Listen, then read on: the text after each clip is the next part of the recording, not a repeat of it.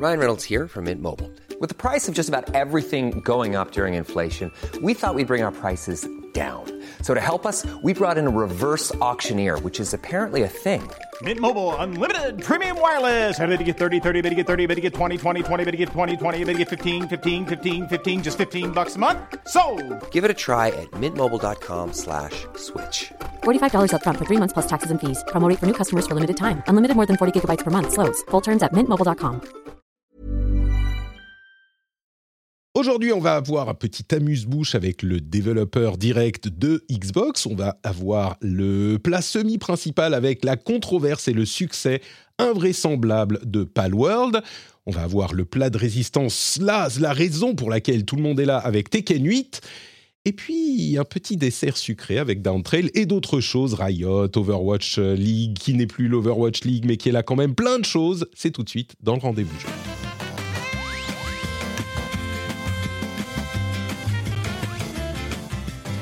Bonjour à tous et bienvenue sur le Rendez-vous Jeu, l'épisode où on vous résume toute l'actu du jeu vidéo, sorties, controverses, news, analyses. Je suis Patrick Béja et je suis très heureux de vous recevoir pour cet épisode numéro 331 que nous enregistrons en janvier 2024 que nous enregistrons en janvier 2024 avec mes deux co-animateurs de talent et de charme à commencer par Cassim, Cassim Montilla, qui est là avec nous anciennement, euh, previously on this euh, podcast, Cassim Ketfi est aujourd'hui Cassim Montilla. Comment ça va Cassim ça va, très, ça va très très bien. Euh, écoute, euh, bien euh, revitalisé par une semaine riche d'actualités et pas du tout de, dé- de débats stériles sur les internets. Donc voilà, à bloc, bien sûr. Il y a des choses intéressantes dont on va parler et des avis peut-être opposés qui vont se confronter, mais ça va être forcément passionnant. Cette histoire de Palworld, mais c'est invraisemblable, invraisemblable à, plusieurs niveaux. Donc j'ai hâte qu'on en, qu'on en discute. On a également TMDJC qui est là. Alors, parler- Bonjour, bonne année. Bonne année, mais oui, on s'est pas parlé depuis un moment. Euh, Euh, T'es là, alors évidemment, dernière. pour parler de tous les sujets.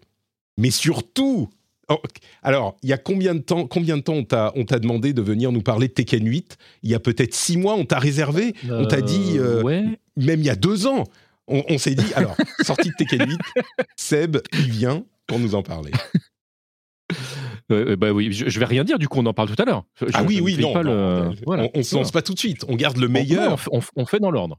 On fait le, le meilleur pour le milieu. Le meilleur, c'est TMDJC qui nous parle de Tekken 8. Ah, mais j'ai tellement hâte. Et j'en veux presque. Je, je vais en faire un mème. Je vais en faire un mème de cette phrase.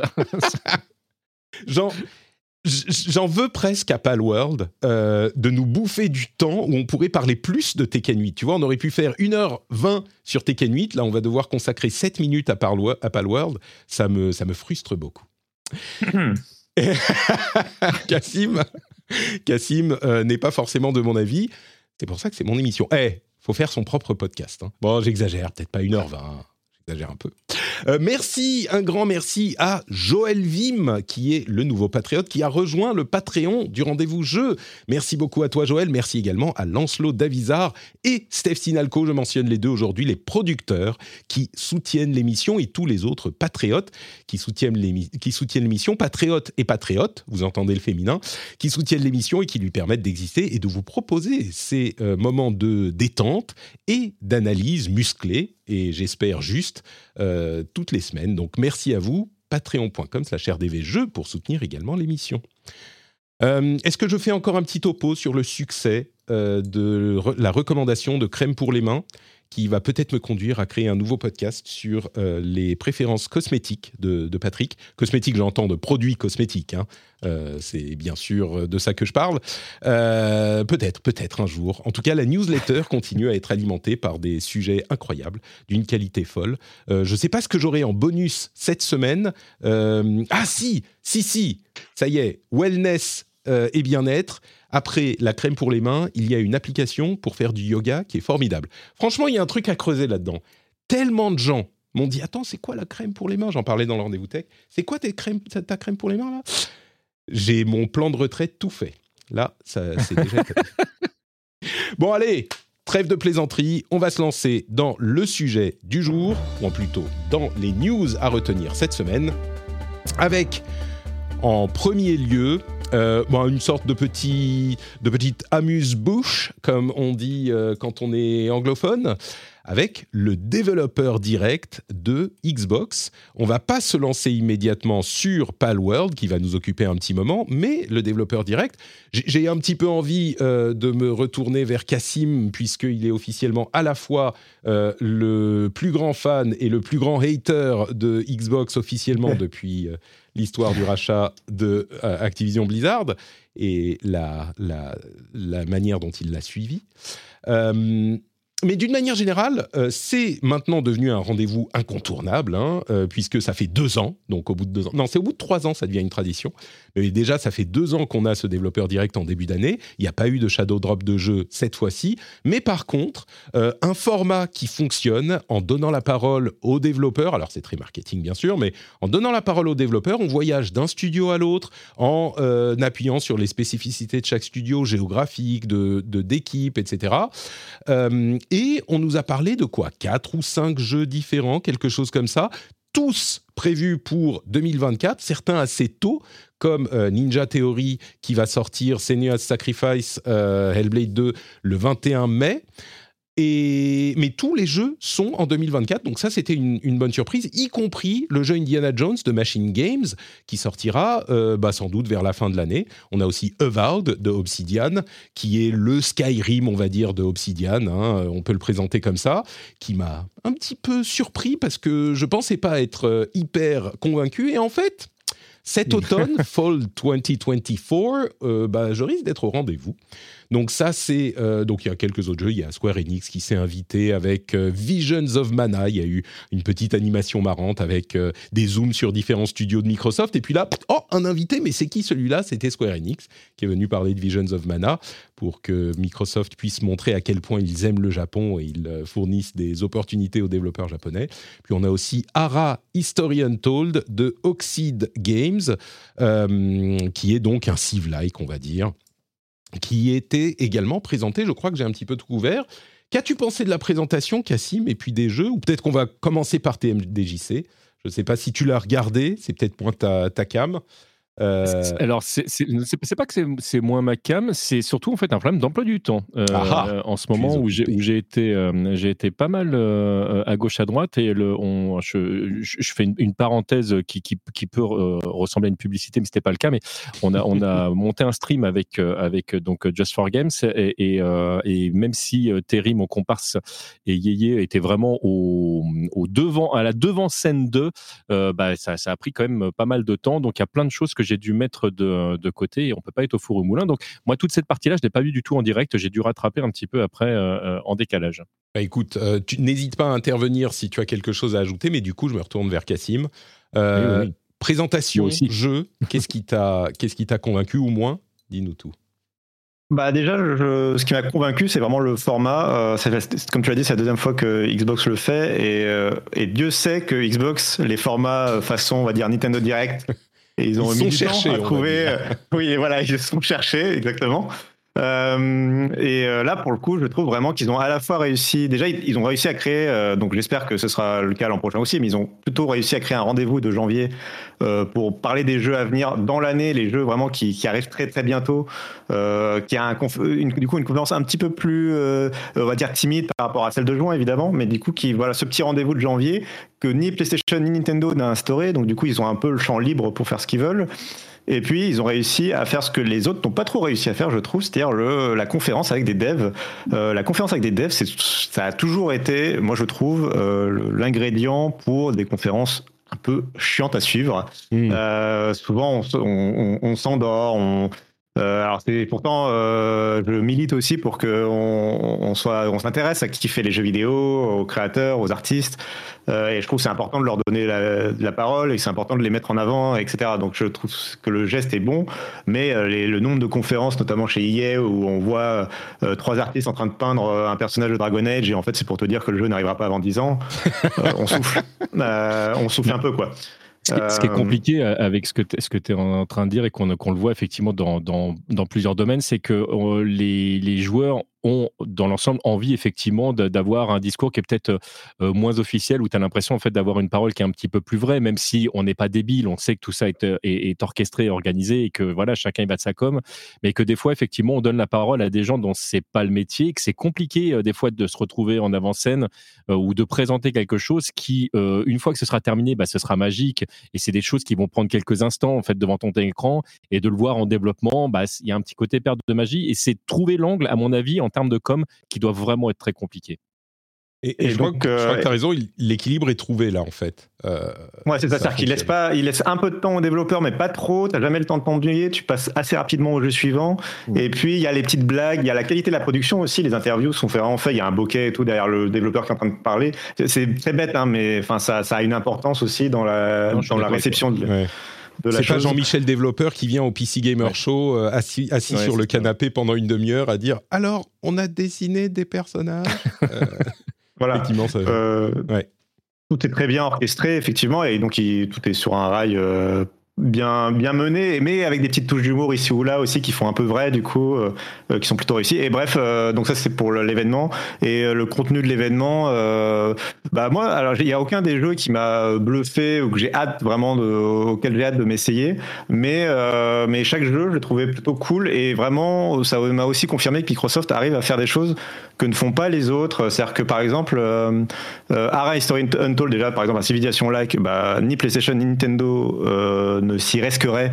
Et Microsoft, avec son historique PC, euh, bah, prend ce risque-là aussi, euh, qui est pas non plus, ils n'ont pas dépensé des centaines de millions de dollars dans le développement du jeu, mais c'est mine de rien euh, un jeu qui sort un peu des, des très faciles et classiques jeux, soit en pixel art, soit cinématographique AAA. bah voilà, c'est un, un simulation C'est pas un third person action game blockbuster pour la pour la, la, période des vacances, quoi, la période de Noël. Exactement. Et, euh, et, Civilization n'a pas non plus beaucoup de concurrence, donc je trouve ça très mm. bienvenu qu'il y ait d'autres propositions sur ce marché-là, même s'il peut être considéré comme de niche. Et Indiana Jones, un peu pareil, euh, mais a du coup attribué à un jeu beaucoup plus grand public. Euh, bah, ils n'ont pas fait l'erreur de partir sur un Uncharted-like ou un Tomb Raider-like, ce qui est rigolo parce que Tomb Raider et Uncharted sont évidemment des Indiana Jones-like en premier lieu.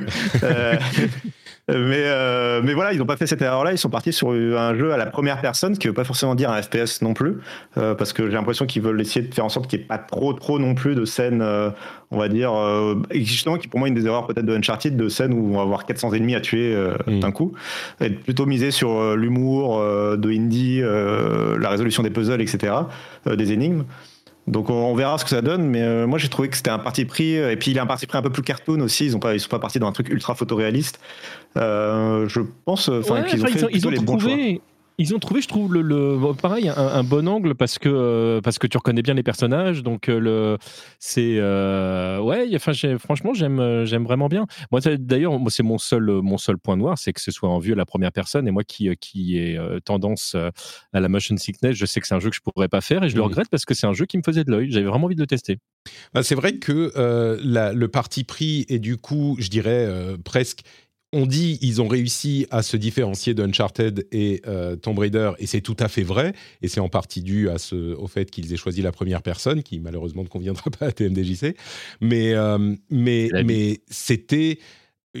Enfin, je ne vais pas dire que c'était inévitable, mais c'était certainement une bonne idée parce que la comparaison était, était impossible à avec Petit Dog, c'était perdu d'avance un peu. Désolé, mais.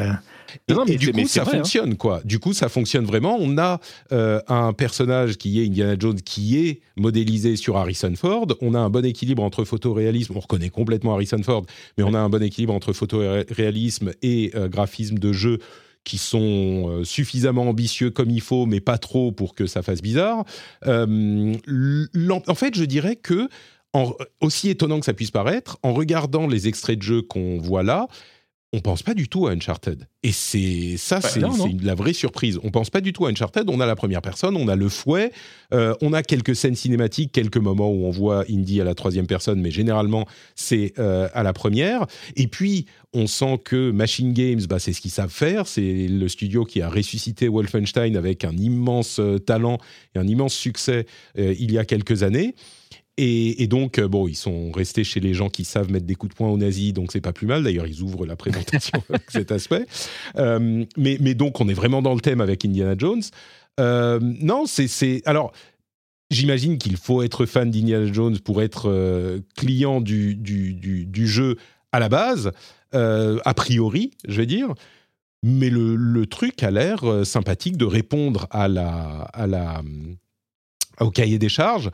Euh, ce que je dirais, c'est que je ne sais pas si il a euh, suffisamment, il en a suffisamment dans le ventre pour être la grosse sortie de Xbox de l'année. Et là, ils nous mettent en avant tous les jeux qui vont, enfin a priori, hein, les, jeux de leur studio interne euh, qui vont sortir cette année. Bah, on a des jeux sympas, on a des jeux cool, mais même Indiana Jones, c'est pas un jeu qui, euh, et je vais peut-être me faire des ennemis en disant ça, c'est pas un jeu qui va porter Xbox face aux concurrents. Et du coup, je me demande limite si on n'est pas un petit peu en train de faire une croix ou, ou, de se dire, bah ça y est, là, la génération Xbox Series, elle est également perdue. Euh, et je ne sais pas combien ils peuvent en perdre avant de se dire, bon, bah, c'est trop tard. Est-ce que je vais trop loin? Non, alors en fait, surtout, enfin, je le dirais, en tout cas, je tournerai autrement. C'est euh, le fait, mais je suis d'accord sur le fond, c'est euh, que on a, enfin, je le disais pendant la présentation, pendant la couverture de la présentation, euh, il y a on a fait poser sur les épaules de chaque nouveau jeu Xbox l'ambition de peut-être que ce serait le enfin le jeu anti PlayStation. D'ailleurs, il y a eu Hellblade 2 qui a été présenté là et qui sort en mai, et c'est totalement ça. C'est on fait peser euh, le poids d'un quadruple A comme peut faire Naughty Dog sur des studios qui ne savent pas faire euh, et qui n'ont pas le budget et qui ne oui. peuvent pas euh, ni voilà, la vocation d'ailleurs ni la vocation, mais en même temps, euh, donc en fait d'un point de vue, si on se place d'un point de vue studio, c'est très logique que Machine Games ne pourra pas faire un, effectivement un jeu à la hauteur de, des plus gros AAA de PlayStation, euh, et donc ne pourra pas avoir ce rôle-là de jeu euh, euh, voilà, fondateur de, fin d'année.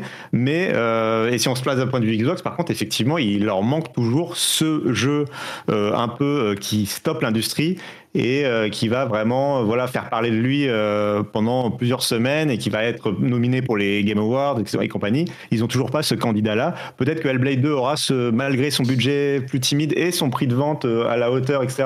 Peut-être ce sera la surprise, on va dire artistique, pas dans les ventes, ouais. mais artistique euh, pour les Game Awards. Ça peut être un candidat typiquement euh, pour le coup qui peut réussir à, à, à convaincre la critique quoi. mais oui, il leur manque ce gros candidat. Même si je rappellerai que là c'était une conférence Xbox Xbox Game Studio, Bethesda, euh, mais il y avait un grand absent évidemment, il l'avait annoncé déjà avant l'événement, c'est euh, Activision Blizzard. Évidemment. Et j'ai envie de te dire que le jeu Microsoft de fin d'année euh, qui va probablement très bien se vendre, c'est peut-être le Call of Duty qui sortira à la fin de l'année. voilà. et puis il y a, y a fait, World of Warcraft, The War ah. Within. tu, tu, voilà. ce, que, ce que je dirais, ouais, ce que je dirais également juste pour fi finir sur ce, ce point. Ces jeux restent sympathiques. Je veux dire, c'est des jeux cool. Le Indiana Jones, il a l'air sympa. Le, le fait qu'on puisse utiliser le fouet à la première personne, si ça fonctionne, bah, c'est original, mine de rien. Ça peut, ça peut être vraiment cool. Ils n'ont pas été timides par rapport à ça. Ils sont vraiment, c'est un, c'est un Indiana Jones ass game, quoi. Euh, c'est un Indiana Jones ass ouais. Indiana Jones. Et tu sens que par tous les ports, ça transpire Indiana Jones. C'est hyper euh, fidèle à l'esprit de, de, de l'essence des films. Euh, mais même. L'OST, euh, d'ailleurs, l'OST, ils sont allés chercher un compositeur qui sait faire du John Williams. Ouais. Euh, pareil, enfin voilà, on est vraiment dans l'esprit Indiana Jones. Mm. Ouais. Euh, Saga, euh... c'est anxiogène au possible. Genre, Seb a, a, a, peur de la première personne pour Machine Games. Moi, je peux vous dire que Senua's Saga, tu regardes euh, deux minutes de trailer, t'es déjà recroquevillé sur toi, en train de trembler et d'appeler d'appeler tes parents, quoi. Mais par contre, Avowed, ça, c'était une petite surprise pour moi. Je pensais pas que ça soit sympatoche et j'ai l'impression que ça va beaucoup plus répondre aux, euh, aux, aux fans de Skyrim que Starfield l'année dernière, par exemple. Il a l'air d'être Skyrim comme il faut, avec des trucs sympas. On a même des armes à feu, euh, des, des, sorts. Enfin, ils vont un peu plus loin que Skyrim, ou en tout cas, ils semblent moderniser un petit peu la formule pour que ça soit sympa. Euh, alors là encore, pas révolutionnaire, mais j'ai été plus convaincu que je pensais par ce, par ce truc, et j'ai envie de me plonger en fait dans un monde médiéval fantastique euh, de ce type. Ils ont l'air de répondre à ce, fantasme d'une manière que, bah oui, alors il y a eu Baldur's Gate, mais c'est pas tout à fait la même chose. Euh, je dirais, on n'en a pas eu beaucoup ces derniers temps. Pardon, Seb. Non, non, mais tu, je, tu je peux conclure si Euh, tu veux. Je- je- euh, bah, alors, très rapidement pour refaire un, un petit un, un- un petit créneau vers euh, vers Indiana Jones et, moi je suis assez d'accord avec ce que vous avez dit tous les deux mais je pense que la, la- la problématique était euh, soulevée euh, et multifactorielle dans, dans le sens où euh, peut-être il y a des moments où on fait on fait peser des attentes sur des jeux qui euh, qui, qui ne sont qui ne sont pas euh, du tout développés pour. Euh, Indiana Jones c'est une, une licence vieille. Aujourd'hui il y a toute une génération qui, qui ne connaît pas et qui n'est pas intéressée par euh, Ouais, je pense par Indiana Jones, c'est pas grave. C'est ouais, c'est ça. En fait, on est, on est. euh, et mais le jeu, tu disais, est-ce qu'il a le potentiel A Si le jeu est bon, euh, il, euh, il pourra faire venir des, des gens qui, qui pourront, euh, qui pourront venir par des chemins détournés, mais ça fera jamais des chiffres astronomiques parce que parce qu'on on sait ce, où, où se catégorise ce, ce type de jeu. Et c'est un petit peu aussi la problématique de, de l'industrie aujourd'hui, c'est que chacun essaie de, de trouver sa place dans une dans une industrie qui est à la fois euh, en, perpétuelle euh, euh, révolution et, et à côté de ça avec une, des consoles qui, on, on le voit, essayent de durer un petit peu plus longtemps que euh, les, euh, les générations euh, précédentes pour, pour plein de raisons, qu'elles soient économiques, que- qu'elles soient en termes de, de, j'allais dire de coûts de développement, etc. Donc on a, ils ont, elles ont vraiment intérêt à ce que leur console de jeu dure de plus en plus longtemps. Et, et on voit Nintendo a un, axe de, présentation qui est différent de celui de Microsoft, qui est aussi différent de celui de, de PlayStation. Et très souvent, Microsoft et, Sony se sont, se sont tirés la bourre pour, euh, pour trouver l'angle euh, sur lequel ils allaient tirer leur épingle du jeu. Ça a été aussi le démat, ça a été plein de choses. Là, je pense que Microsoft, effectivement, vous l'avez dit, a trouvé un angle qui peut être intéressant et, euh, de, proposer quelque chose qu'on voit pas forcément ailleurs.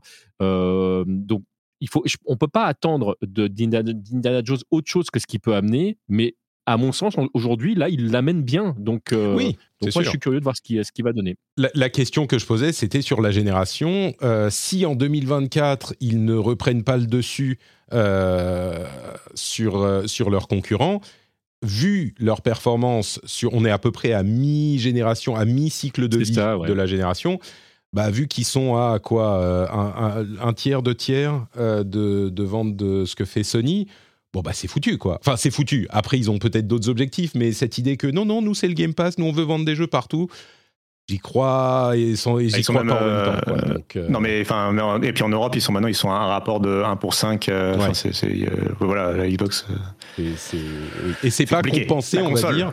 C'est pas compensé par des abonnements Game Pass qui sont euh, certes toujours importants, mais dont la croissance s'est sérieusement ralentie. Donc, bref, ça, ça, ça, Bah, parce que là, je pense qu'ils ont, ils ont atteint. euh, oui, c'est ça. Mais ils- je pense qu'ils ont atteint le, le- malheureusement un palier qui va être difficile à, à, à dépasser. passer Mm. parce que dans, dans la consommation des, des, euh, des, des joueurs aujourd'hui tels quels, entre le démat et le physique. Bah, Il y, a, y a quelque chose qui, pour l'instant, ne, ne bouge pas beaucoup, mais ça ne veut pas dire que ça ne va pas évoluer avec la génération d'après. Et ça va aussi dépendre, pas seulement de Microsoft, mais de, mais de la manière dont euh, Sony et Nintendo, pour ne citer que, euh, avec leur nouvelle génération de consoles, vont arriver. Moi, je pense à la, à la prochaine Switch. Est-ce qu'ils vont mettre l'accent une fois de plus sur le démat? Est-ce qu'ils vont pousser les consommateurs en fait à laisser tomber le, le physique? Euh, C'est pas, c'est pas impossible. Bah, c'est, c'est- le truc, c'est ce que disait. euh, alors, je sais plus quel responsable de Microsoft disait on a perdu, c'était peut-être Phil Spencer d'ailleurs, on a perdu la pire génération à perdre, qui était la précédente. Oui, c'était où Phil les Spencer, gens- euh, oui. Phil Spencer, où les gens ont commencé à établir leur collection numérique. Et du coup, euh, bah, c'est un petit peu. Et, et je ne sais pas combien de générations ils ont encore. Généralement, une nouvelle génération, c'est l'occasion de tout remettre à zéro. Mais vu euh, l'attachement au numérique, euh, c'est, je ne sais pas combien de générations ils ont encore pour pouvoir espérer. euh, Maintenant, il faut pas, on n'est pas obligé d'être premier pour euh, avoir un business rentable. hein. Ça peut Non, non, bien sûr, bien sûr que non. Bon. Bref, voilà pour euh, ce développeur direct avec quelques jeux enthousiasmants tout de même et puis un, un line-up sympathique pour euh, 2024. Le deuxième sujet que je voudrais couvrir aujourd'hui, c'est le succès et les controverses dont nous abreuve Palworld depuis sa sortie. Alors, on a parlé de Palworld la semaine dernière. Et je n'imaginais pas, parce que moi j'en ai parlé parce qu'il faisait du bruit depuis un moment, on avait cette idée de euh, Pokémon avec des flingues qui était euh, controversée et donc euh, suivie depuis les premières présentations de trailers. On en a parlé la semaine dernière en disant Ah, le jeu a l'air sympa, les premières impressions sont bonnes, etc.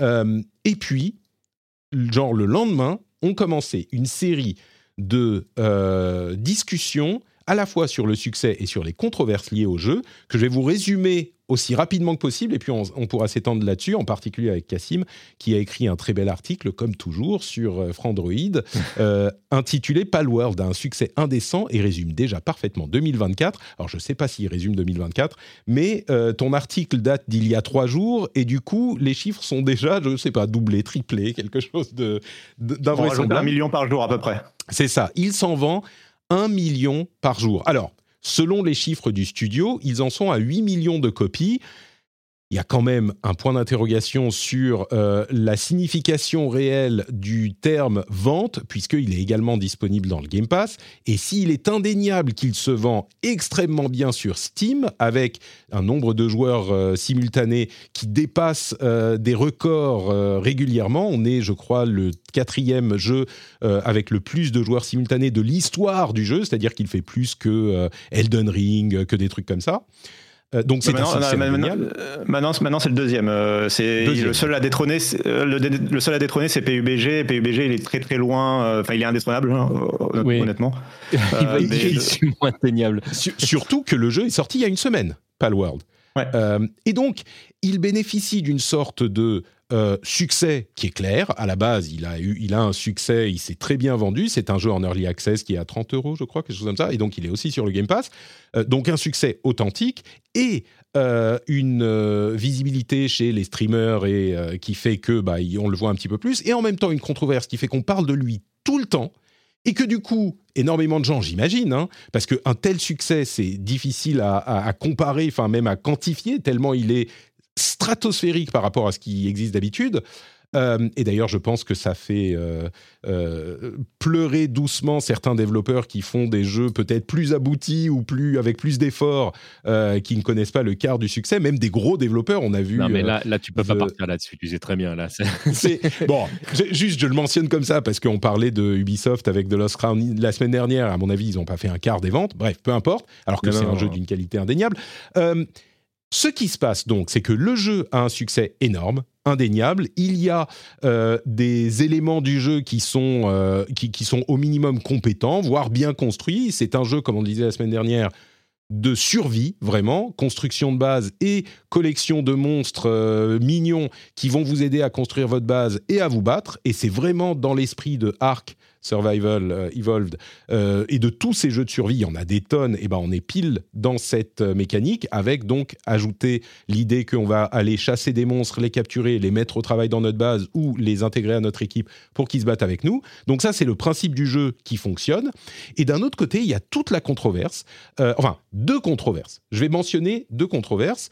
L'aspect crypto et IA qui, vous me direz si vous voulez revenir dessus, mais à mon avis on peut mettre de côté parce que ça concerne les préférence du président du studio qui s'appelle Pocket Pair. Et donc, lui, il a euh, parlé à de nombreuses reprises du fait que euh, il aimait bien l'idée des cryptos, il aimait bien l'idée de l'IA. Mais dans le jeu là dont on parle, il n'y a ni crypto ni IA, à ma connaissance. Enfin, rien d'avéré en tout cas. Donc ça, c'est une partie de la controverse qui, à mon sens, est un peu, un peu artificielle. De l'autre côté, il y a la copie de Pokémon. C'est-à-dire, est-ce qu'il s'agit d'un plagiat véritable et grave ou est-ce que euh, et, à quel point est-ce que ça a contribué au succès du jeu? Et sur ce point, les gens se déchirent, les gens, hashtag les gens, se déchirent comme dans les meilleurs euh, combats de Twitter, euh, avec des arguments parfois lancés à l'emporte-pièce, parfois avec de nouvelles preuves qui viennent étayer les arguments de l'un ou l'autre, des avis d'experts, des avis d'avocats, enfin des euh, études de combien de PALs sont des copies du design de Pokémon, les modèles 3D sont-ils importés directement de Pokémon ou pas, est-ce que une inspiration veut dire un plagiat, etc., etc c'est difficile de... Euh, et surtout que le studio est connu pour avoir euh, des pratiques discutables, notamment sur le fait que certains de leurs jeux sont là, pour le coup, clairement plus qu'inspirés, mais carrément euh, copiés de certaines parties d'autres jeux. mais sur ce jeu spécifiquement, je crois que c'est un petit peu plus difficile à démêler. Ou peut-être pas. Euh, Cassim, toi qui as donc suivi l'histoire euh, de près, euh, quel est ton avis sur la chose? Est-ce que j'ai bien résumé? Est-ce que j'ai oublié des choses? Ou, Et, est-ce que tu as un avis tranché sur le sujet? Bien sûr euh, ouais, au pugilat tout de suite. Non, euh, euh, c'est euh, euh, oui. Alors c'était très très c'est très bien résumé.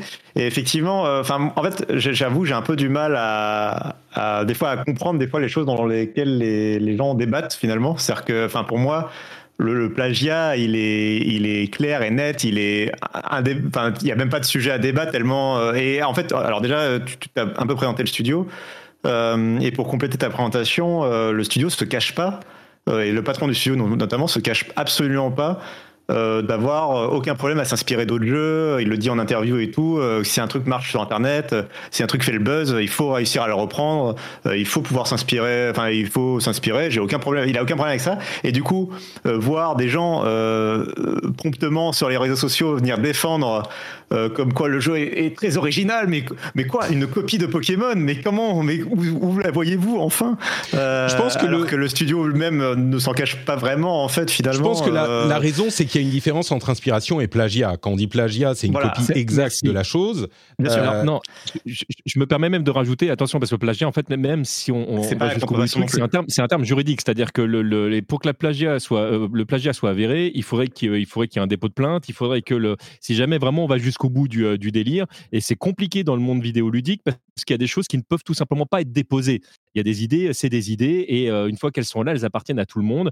Euh, tu vas pouvoir protéger des assets, tu vas pouvoir protéger du design, tu vas pouvoir protéger de la musique, euh, tu vas pouvoir protéger certaines idées. Il y a un moment donné, tu as des compagnies qui ont même protégé le fait que tu puisses jouer pendant le, les, les, moments d'attente du jeu, mmh. etc. Ça, c'est des choses qui avaient été déposées, par exemple. Oui, tu peux déposer plein de choses, mais il y a, il y a des idées. Bah, tu vas arriver, tu vas faire du copier-coller, et ça va être très difficile légalement parlant à défendre. Alors... Alors c'est là où ouais, alors je suis d'accord, euh, mais pour moi c'est encore euh, comment dire, euh, c'est comme souvent avec ce genre d'affaires. Je suis d'accord, il y, y a un débat qui est juridique euh, et qui devrait être mené si Nintendo en a envie, si The Pokémon Company en a envie euh, de le mener. et je, spoiler alerte, ce ne sera probablement pas le cas. Euh, mais euh, mais euh, mais voilà, il y aura un débat juridique à avoir. Après, il y a un débat public qui peut se faire et idéologique et idéologique et euh, dans lequel on peut utiliser euh, par exemple le mot plagiat sans qu'il ait été euh, disons, disons, démontré en justice. D'après moi on peut l'utiliser et pour moi Palworld c'est une c'est esthétiquement une copie éhontée de Pokémon qui s'en cache pas. Après clairement, clairement. ça veut pas dire qu'il faut interdire une fois qu'on a dit ça en fait ça veut pas dire qu'il faut interdire le jeu à la vente euh, il faut pas, enfin voilà, faut pas pendre les, les développeurs euh, ou je sais pas quoi. Euh, c'est. dire que nos jugements doivent être mesurés finalement dans le respect du deuxième, du second principe du patrisme. Du patrisme. C'est ça. un, exemple. Que, mais, mais, je voudrais prendre un mais, exemple de ce que tu dis juste sur ce point. je pense que le pal, sans doute le plus emblématique de cette idée de copie, c'est celui qui copie clairement le moumouton pour euh, ceux qui ah, sont d'accord, mais vas-y. Ah non bon, euh, Alors peut-être l'un de ceux qui est euh, clairement inspiré. Euh, le mouton, c'est un mouton qui est apparu dans Pokémon Sword and Shield, qui est un mouton mignon rond. Et on a à côté de ça le, je sais plus, Wooloo. Je, non, Wooloo, c'est le nom anglais du mouton. Bref, l'un des premiers monstres qu'on rencontre dans Palworld, c'est une sorte de mouton avec des qui marche sur deux pattes et qui est rond. Et clairement, tu sens l'inspiration plus que l'inspiration, tu sens l'essence du truc qui est la même, mais la représentation physique, euh, je pense, ne, ne, ne serait pas, euh, ne tomberait pas sous le coup juridique du plagiat. Mmh. Et je pense que c'est de ça que tu es en train de parler, c'est que l'inspiration, elle est indéniable, même si sur le papier, techniquement, euh, bah, c'est peut-être pas un plagiat légal. Est-ce que je oui. résume ton. Mais alors, je, je... Bah, en fait, pour moi, il y a un truc qui est clair, c'est qu'en fait, c'est pas le premier jeu qui essaye de s'inspirer de Pokémon. Et pourtant, auparavant, on pouvait avoir des débats, mais il y a aucun débat qui a pris cette ampleur-là. Alors, certes, il y a le succès du jeu qui l'explique, mais il y a aussi le fait qu'il y a aucun jeu qui avait osé à ce point-là copier euh, Pokémon. C'est-à-dire que les autres jeux, les euh, les euh, Temtem et, et compagnie, c'était des jeux euh, c'était des Pokémon like qui clairement étaient dans la collection de monstres et compagnie, euh, mais euh, mais proposaient des designs relativement originaux.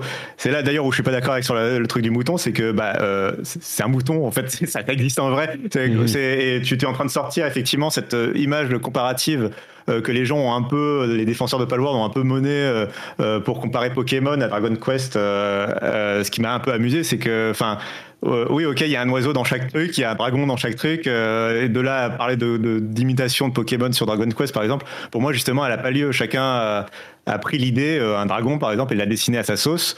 Euh, sachant que tout ça, en plus, est basé, euh, il faut le rappeler, Palworld, c'est un jeu japonais comme Pokémon, et tout ça est basé sur le folklore japonais et les yokai, globalement. Euh, et donc, il y a des sources culturelles communes aussi qui peuvent expliquer une proximité euh, visuelle. Euh, mais après, pour moi, il y a clairement des Pokémon, par contre, euh, dès que c'est des designs un peu originaux, euh, euh, le, le sorte de Pokémon moto, là où je enfin, je connais, pas après, en plus, je connais pas très bien Pokémon, mais le Pokémon un peu véhicule, là, euh, moto ou avion, euh, il y en a, il y a un Palmon euh, qui est, un- qui, qui ressemble euh, excessivement à Pal, pardon. À chaque fois, j'ai envie de dire Palmon alors que c'est le nom d'un Digimon, on s'en sort plus. Euh, et euh, mais tout ça pour dire que du coup, on peut faire de, on peut s'inspirer de Pokémon sans être dans la copie. Et pour moi, Palworld est dans la copie pour le coup. Et par contre, il faut faire aussi une autre distinction qui est importante. Je pense qu'on n'a peut-être pas insisté assez dessus. C'est que ce n'est pas un Pokémon-like. C'est ça qui est en plus tout le tout le ressort du truc. Euh, c'est que C'est ce contrairement, que je ajouter, oui. Je, je- si, si ça pas- vas-y.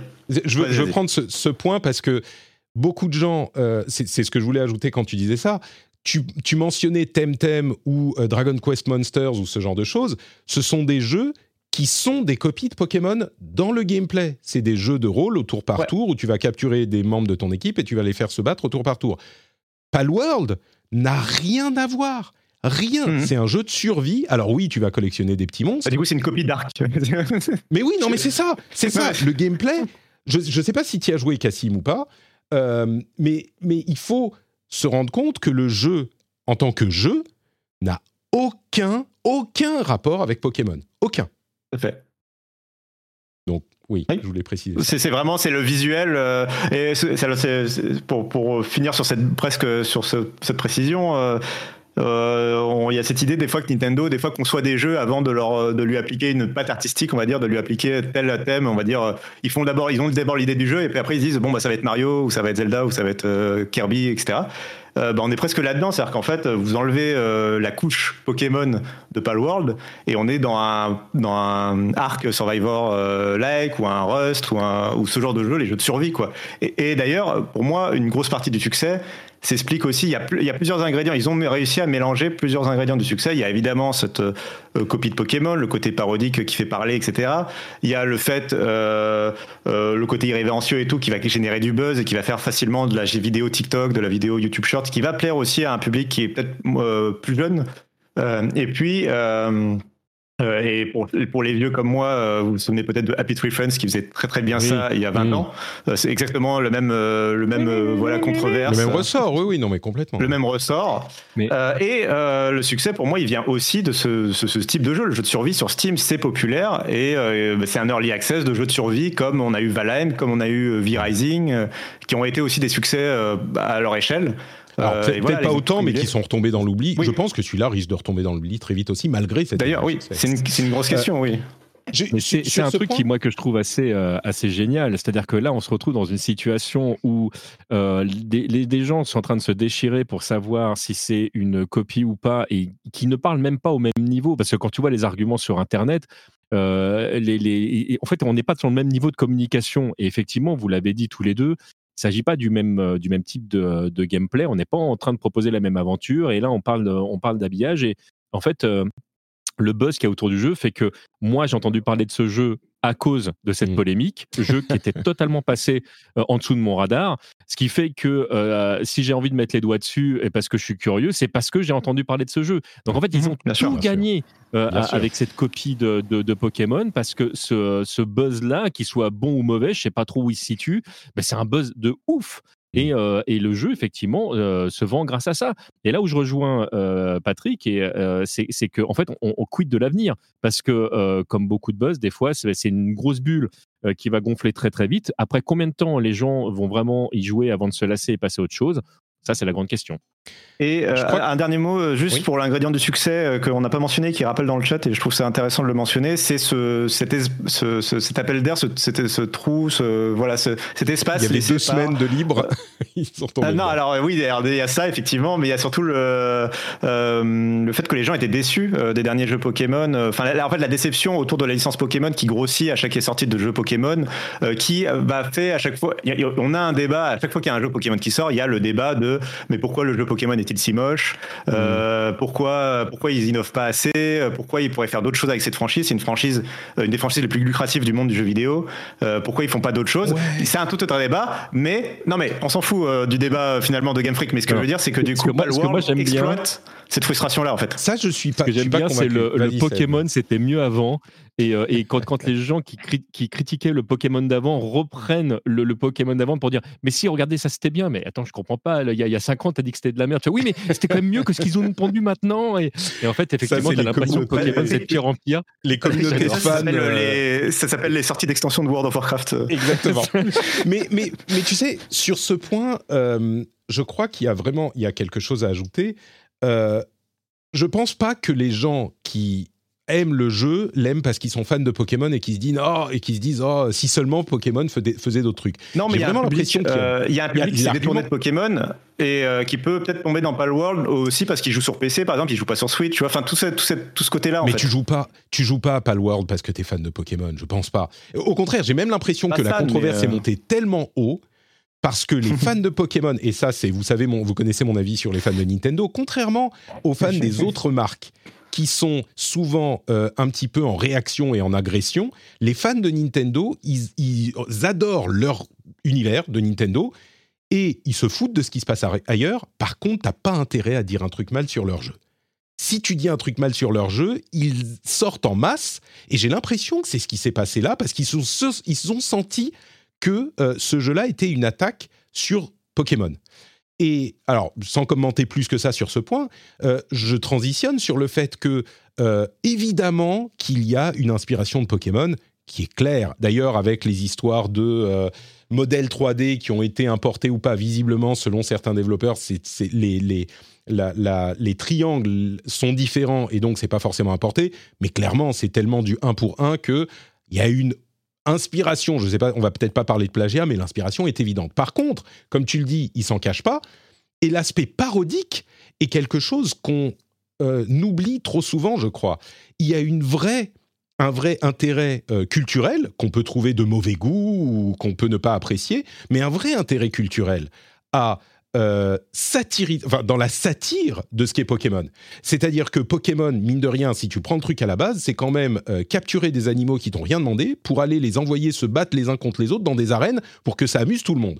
Euh, bon, ils, ils flirtent avec ça, ils expliquent un petit peu. Non, en fait, les Pokémon, ils adorent chez Nintendo, ok. Mais là, ça pousse le truc et c'est pour ça aussi que ça a du succès. Ça pousse le truc à son paroxysme en faisant de, cette, de ce concept euh, eh ben, un truc qui devient absurde où on va euh, capturer des Pokémon ou des pales, euh, leur mettre des, armes dans les mains ou les faire travailler à l'usine ou machin. Et il y a quelque chose d'un petit peu jouissif, malsain et jouissif à la fois, de se dire ah ah ah, c'est marrant, on va aller taper sur ces animaux mignons et aller les faire travailler. D'ailleurs, on peut leur faire un environnement de travail très cool aussi, hein, si on veut. Mais il y a cet aspect et c'est de la satire, que ça plaise ou pas.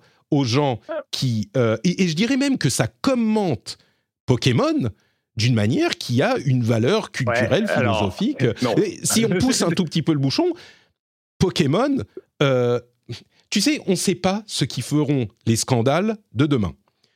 Pour, pour parler un tout petit peu politique, Je- je il y a des choses qui sont évidentes aujourd'hui pour l'ensemble de la société, que des gens plus jeunes prennent pour acquis et que des gens plus âgés, je parle d'expérience, ont dû apprendre. Et euh, alors, je ne sais pas si on va estimer que Pokémon était un jeu qui faisait l'apologie de la cruauté envers les animaux dans 20 ans, mais ça serait pas complètement inconcevable. Et donc, dans ce contexte, je trouve que la satire que fait Palworld, contrairement aux autres jeux du studio Pocket Pair, qui sont clairement juste des copies euh, pas inspirées, là c'est une copie pas inspirée de plein de trucs, mais avec cet élément qui est pas inintéressant et qui fait son, a- son attrait. L'attrait, c'est pas qu'il y a des Pokémon qui ressemblent aux Pokémon. Le jeu aurait des Pokémon type Digimon ou euh, Dragon Quest Monsters, ça serait exactement la même chose. Ou peut-être qu'ils auraient perdu, je sais Euh, pas, 2% mais- mais- d'intérêt. le vois. même buzz par contre. Avec le même buzz. Mais, mais en tout cas, pour, pour, aller, euh, pour aller dans ton sens, euh, Patrick, et je, et je vais dire un truc qui, qui peut faire polémique, mais euh, il y a certains des arguments pour défendre la licence Pokémon qu'on a déjà euh, entendu il y a très longtemps et ça finit par donner la guerre de sécession. Je, je passerai volontairement d'aller là-dessus, mais il y a des moments où il y a des gens qui ont justifié des choses qui étaient injustifiables en disant mais si, ils sont heureux parce que trop de liberté, tulle, etc. Et donc tu peux aller très très loin pour défendre certaines idées des Bah, fois. Et, et techniquement, effectivement, quand tu réduis euh, le scénar de Pokémon à la base, et c'est devenu une blague, c'est vraiment un truc Voilà, récurrent. on, on tire monde- sur le truc pour le principe, mais c'est pas forcément Voilà. pour autant. mais c'est euh, c'est effectivement ça, et je pense qu'effectivement la- la- l'aspect satire pour moi euh, est un aspect euh, intéressant. Mais le fait est que euh, on parlait de copie tout à l'heure, il est c'est pas un hasard. Il savait très bien ce qu'il faisait à ce moment-là, et ça a marché. Alors, moi, je- du coup, je vais prendre juste- le contre-pied. Si, juste- je vais te laisser le contre-pied, j'apporte je vais- la contradiction. Je- juste pour préciser, euh, parce qu'il y a des gens qui disent oh, quand même Patrick t'exagères. Euh, Je suis désolé. Il y a quelques années, il y a deux décennies, avoir des animaux dans des cages, dans des cirques, eh ben c'était normal. C'était normal. Euh, la la, base. la, la, la corrida, c'était normal. Euh, et c'est des choses qui sont au minimum hyper controversées aujourd'hui et interdites dans, dans un certain nombre de régions. Euh, et l'autre chose, c'est que les trailers de Palworld existent depuis des années, littéralement des années. Et on avait le faux mou-mouton, les faux machins, les faux trucs depuis des années. Et c'était marrant parce qu'ils avaient des armes et que c'était genre euh, la petite pique satirique. Et ça n'a euh, pas ébouriffé les cheveux des avocats de Pokémon Company, ça n'a pas ébouriffé les cheveux des fans de Pokémon. Tout à coup maintenant, bon bah il est sorti, tout à coup c'est devenu inacceptable. Moi je trouve ça fort de café et arrêtons les, les- les scandales inutiles. Cassim, je te laisse conclure et puis on fera un- on se livrera un petit exercice original pour calmer le jeu. Dis-moi. Oui, alors parce que là, je ne suis pas tout à fait d'accord effectivement avec ce qui Très vient d'être dit, Euh, donc je vais apporter un peu de contradiction. Euh, alors, je te prête que ça pourrait, euh, je suis d'accord que ça pourrait, euh, enfin, je suis, en fait, dans l'esprit, je suis d'accord avec ce que tu viens de dire. Mm. Seulement, je suis pas d'accord dans le cas de Palworld. C'est-à-dire qu'en fait, euh, alors. Premièrement, euh, je pense qu'on n'est pas du tout dans la parodie ou euh, il n'y a pas de, il y a pas de message dans ce jeu. On est complètement dans un truc cynique euh, créé par euh, une Un entreprise studio qui, opportuniste. c'est un studio opportuniste, on est totalement là-dedans. Ça se voit quand tu vois les déclarations, ça se voit sur quoi les, le Mhm. studio a travaillé à côté, ça se voit sur les déclarations du patron du studio. Euh, Mhm. Le truc est complètement opportuniste. Il n'y a pas un propos parodique, euh, critique, euh, voilà, il n'y a pas une satire de. hmm, euh, Attention, parce de- que l'un de n'empêche pas l'autre. hein. Ouais. L'un n'empêche pas l'autre. Et. Tu peux, tu peux très bien faire un truc totalement opportuniste, etc. et te rendre compte que ce que tu as fait, tu fais Ah, Ah ouais. Et, et j'irais même que les loin. gens peuvent en tirer Le, derrière. public J'irais même plus loin. et lui prêter La ce message-là, dimension- mais pour moi, il n'y est pas du tout dedans. la dimension satirique euh, est une, euh, un élément artistique et l'artistique est dans l'œil de- du, du consommateur Oui. autant que du créateur. Euh, bon, bref, je te, je te laisse continuer. Mais, mais je suis d'accord que le public peut s'emparer de la chose et y voir ça s'il a envie d'y voir ça. Euh, mais je pense pas du tout que c'était le projet et qu'on puisse dire euh, liberté d'expression, pas le world. En vrai, est-ce que ça Alors, pas être exposé au musée Euh, C'est pour non, non, mais Je non, trouve c'est- que tu, On- on interprètes l'intention des créateurs, ce Non. qui est une, euh, une, euh, Ouais. une pratique un peu Ah, mais dangereuse. je- Mais bon, ok. Je- j'en- j'entends et, mais, et je l'assume. D'accord. J'assume euh, voilà, de prendre ce, parti pris-là. Au- Autant j'ai mis de côté les histoires de, de crypto et d'IA euh, euh, en début de discussion, autant si on va chercher autour un peu qui sont ces créateurs et ce qu'ils ont fait avant et Bah, ce qu'ils fait, sont en train de faire après, c'est vraiment pas super. c'est en fait, je voulais pas, j'ai pas réagi tout à l'heure dessus, mais pour Ouais. moi, c'est un peu, tu sais, dans un Ça fait procès. partie du. Euh, si- de- voilà, c'est pour, pour caractériser le, le profil de Oui. la, du, Ouais, ouais, du ouais, je perso- de la personne au banc d'accusé, on l'aurait amené. euh, ah, quand même, avant, vous avez travaillé sur. voilà, vous avez euh, travaillé sur euh, les nazis, ce sont des gentils, donc euh, quand même, vous n'êtes pas. Voilà. Oui, ça. Euh, plus de questions, Bref, euh, donc euh, donc c'était voilà pour répondre sur ça. Après, je suis d'accord que euh, je suis d'accord sur le fait que Pokémon, enfin tout ça sur l'évolution de la société et tout. En fait, en vrai, sur ça, je suis assez d'accord. Et il y a un truc à aller chercher là-dedans. Et et je suis d'accord qu'avant la sortie du jeu, ça faisait rire. Je pense aussi qu'il faut pas y voir ça comme une sorte de surréaction. évidemment, le succès du jeu entraîne cette, ce débat-là. Il y a aussi le fait que on peut aussi prêter que bah, quand il y avait des trailers, moi-même ça me faisait rire et je laissais sa chance au jeu. Et en fait, une fois que tu vois la réalité du jeu, et je pense qu'on peut peut-être euh, mentionner, tu l'avais dans le conducteur, la vidéo là, en, en question, euh, une fois que tu vois la réalité du jeu, euh, bah en fait, bah, y a pas justement, y a, moi j'ai l'impression qu'il n'y a pas vraiment ce message-là, il n'y a pas vraiment cet euh, esprit créatif-là. On est plus dans le côté, dans le truc rigolo, mais un peu, un peu cynique, marketing, pas forcément hyper créatif, quoi. Alors, je mettrai dans la newsletter euh, plein d'éléments pour que vous puissiez aller voir par vous-même et juger par vous-même, euh, et notamment deux vidéos, celle que tu avais partagée sur le Discord de, du Video Game Donkey, qui fait en gros un résumé de 10 minutes euh, de l'essence du jeu en très rapide, en faisant genre une partie con condensée. On n'a même pas parlé des parties copiées de Zelda, mais euh, quand tu Oui. enfin les sons c'est exactement les mêmes, les éléments de design. En même temps, t'es pas obligé de réinventer la roue et ça se fait Non. tout le temps dans le jeu vidéo euh, de, de reprendre des éléments. Là, ils sont vraiment pris pile pareil. Mais Et bon, le coffre de Fortnite aussi. le coffre de Fortnite, c'est bah, enfin vraiment bon. Euh, Il y a une autre vidéo aussi qui est euh, une vidéo assez longue euh, de Hoglaw qui discute, qui est un YouTuber qui discute de sujets légaux dans le jeu vidéo et il fait dans les 45 premières minutes de la vidéo une discussion sur la légalité d'éventuelles accusations de plagiat. En gros, ça tient pas tellement quoi. Euh, c'est en tout cas au minimum très difficile d'avoir gain de cause devant un tribunal, selon lui, euh, sur une idée de plagiat. Ça, ça, tu vois, Mais- ça, je l'ai pas vu et ça m'intéresse. Ah bah euh, écoute, je, vais- je dans- vais je vais- regarderai. Dans la newsletter, je la, je la publierai, je pourrais te la filer aussi à côté. Je, je vais regarder ça. ouais. Bon, c'est une très longue discussion et c'est son avis à lui, mais mais mais euh, il y avait un autre truc que je voulais dire, euh, je sais plus. Oui, est-ce que c'est oui ou non intentionnellement euh, Moi, je dirais que pour avoir joué au jeu. Euh, je trouve qu'on peut vraiment y trouver quelque chose quand tu tombes face à ton à ton mouton rond là et que tu lui tapes dessus et qu'il fait et qui se balade et qui se barre et que tu dois l'enfermer dans sa dans sa petite boule. Tu fais vachement bien le mouton. Euh, ah, et je suis, je me suis entraîné. Euh, il y a quelque chose de, de satirique, hein, vraiment.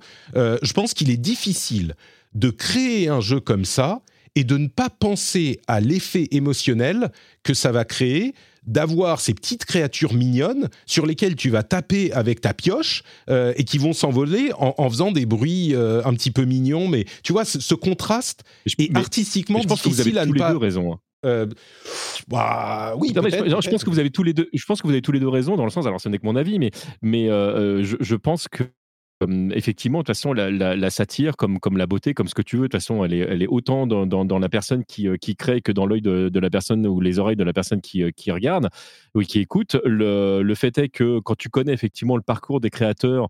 euh, on ne sait pas jusqu'à quel degré euh, il y, a- il y a vraiment un message à faire passer ou effectivement l'opportunisme de pouvoir euh, exploiter telle ou telle chose. Mais ce qui n'empêche que quand les gens créent quelque chose, euh, tu vois, les gens ils sont pas ou bons ou mauvais.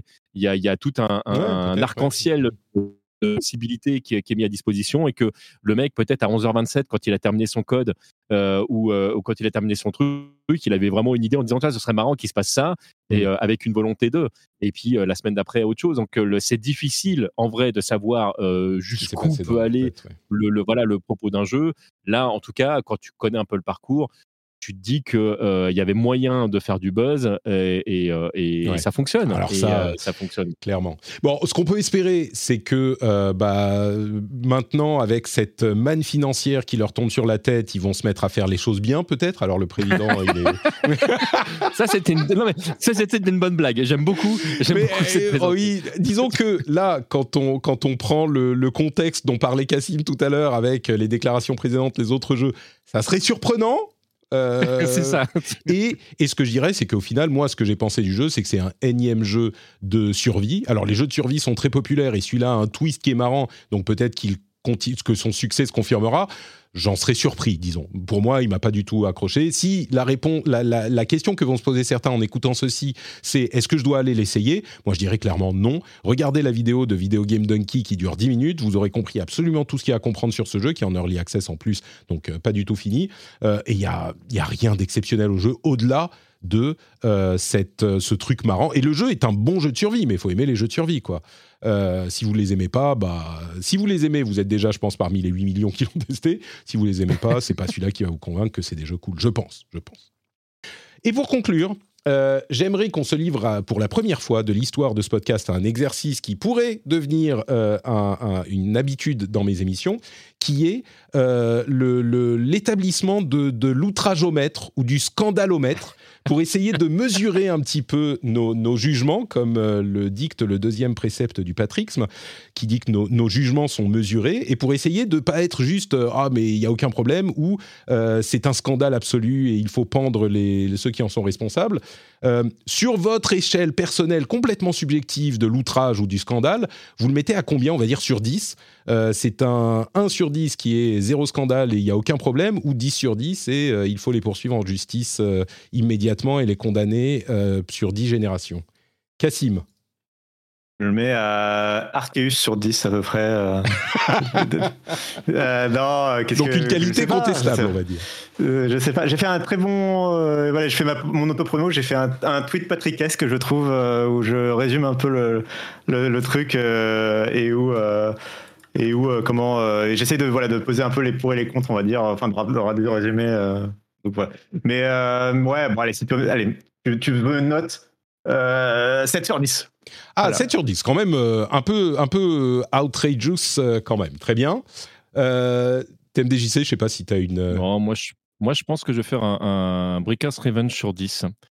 Breakers Euh, Revenge non, mais pareil, je, je vais chercher mes propres refs. Alors, en gros, euh, euh, Breakers Revenge, c'est un jeu, quand il est sorti, bah, il y avait plein de trucs, c'était calqué sur Street, quoi. Et, le- et Mm. les gens disent, ah, mais c'est c'est n'importe quoi, etc. Et le fait est qu'aujourd'hui, c'est un jeu qui, est, euh, qui, est, qui a ses propres qualités et qui continue à être joué et qui, euh, Mm. Euh, émancipé complètement de Street Fighter 2, qui, qui, le- qui copie vraiment euh, Ouais. de, de, de, de Ouais. manière euh, éhontée.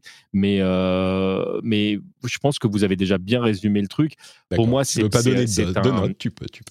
c'est un faux problème. Euh, je, je noterais ça euh, avec 2,5, allez 3 Ok. pour être pour être euh, pour être clément. Euh, je, pense qu'il y a- d'autres trucs qui m'ont plus choqué en fait dans dans, dans la copie. Euh, et aujourd'hui, euh, il y a même certaines choses sur lesquelles j'aurais tendance à vouloir assouplir euh, certaines règles. Euh, c'est compliqué aujourd'hui, par exemple, de faire de, de la création quand tu veux utiliser des briques de choses qui existent euh, déjà. Je pense euh, aux gens qui font des covers en musique, par exemple, Mm. euh, des gens qui vont faire du sample ou, euh, et tout d'un coup, en fait, qui vont se faire taper dessus par, par, les, par des robots qui ne sont même pas des êtres humains en disant ça, ça nous appartient, c'est à nous, et des fois en exploitant des choses qui ne leur appartiennent même pas. Euh, tiens, j'ai envie de, de reprendre un petit un, un sample d'un morceau de Mozart. Euh, Mozart qui, a priori, je pense, a perdu ses droits d'exploitation depuis déjà un long moment. Euh, et tu as quand même Universal qui va ta- ta- taper dessus en disant euh, non, non, ça Ouais. c'est à nous, etc. C'est no- notre. Après, il y a la même pas joué par vous. truc, oui, mais non, oui, c'est à nous. ça, Et puis en plus, on l'a utilisé ouais. dans tel film. Et comprends. ça, Bah, c'est compliqué. Donc moi, j'aurais tendance à, à plutôt justement à à calmer le jeu là-dessus et peut-être à renforcer euh, euh, certaines obligations. Par exemple, quand tu prends euh, les images d'un- jeune artiste, bah, d'avoir l'obligation de, sourcer le truc si au moins tu le rémunères pas ou, ou genre de truc. Je suis plus choqué de ça. Je suis plus choqué au fait que les, gens qui, essayent de vivre de, leur métier ne, vivent pas que le fait que on ait piqué un ou deux Pokémon d'une énorme compagnie, de, la Pokémon Company. Voilà, ça me choque moins. D'accord. Tu n'as pas vu le Please Wrap It Up qui s'affichait en clip. Ah mince, non, je l'ai pas vu. J'aurais dû faire la Tais-toi, même TMDJC. Euh, non, mais c'est- pas faux ce que tu dis, parce qu'au final, ce jeu, c'est vraiment un remix. Quoi. Ils ont pris des morceaux de Zelda, des morceaux de Pokémon, des morceaux de Ark, des morceaux de machin. Est-ce qu'ils ont créé un truc nouveau? Je sais pas, mais moi, j'ai l'impression. Je pense Euh, pas.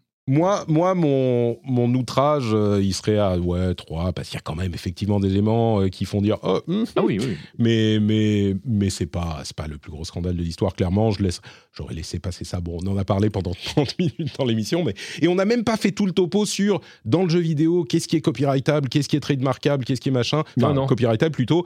Et le fait que des mécaniques ou des concepts genre le mouton rond mignon tu peux le refaire. L'image spécifique de mouton tu peux pas.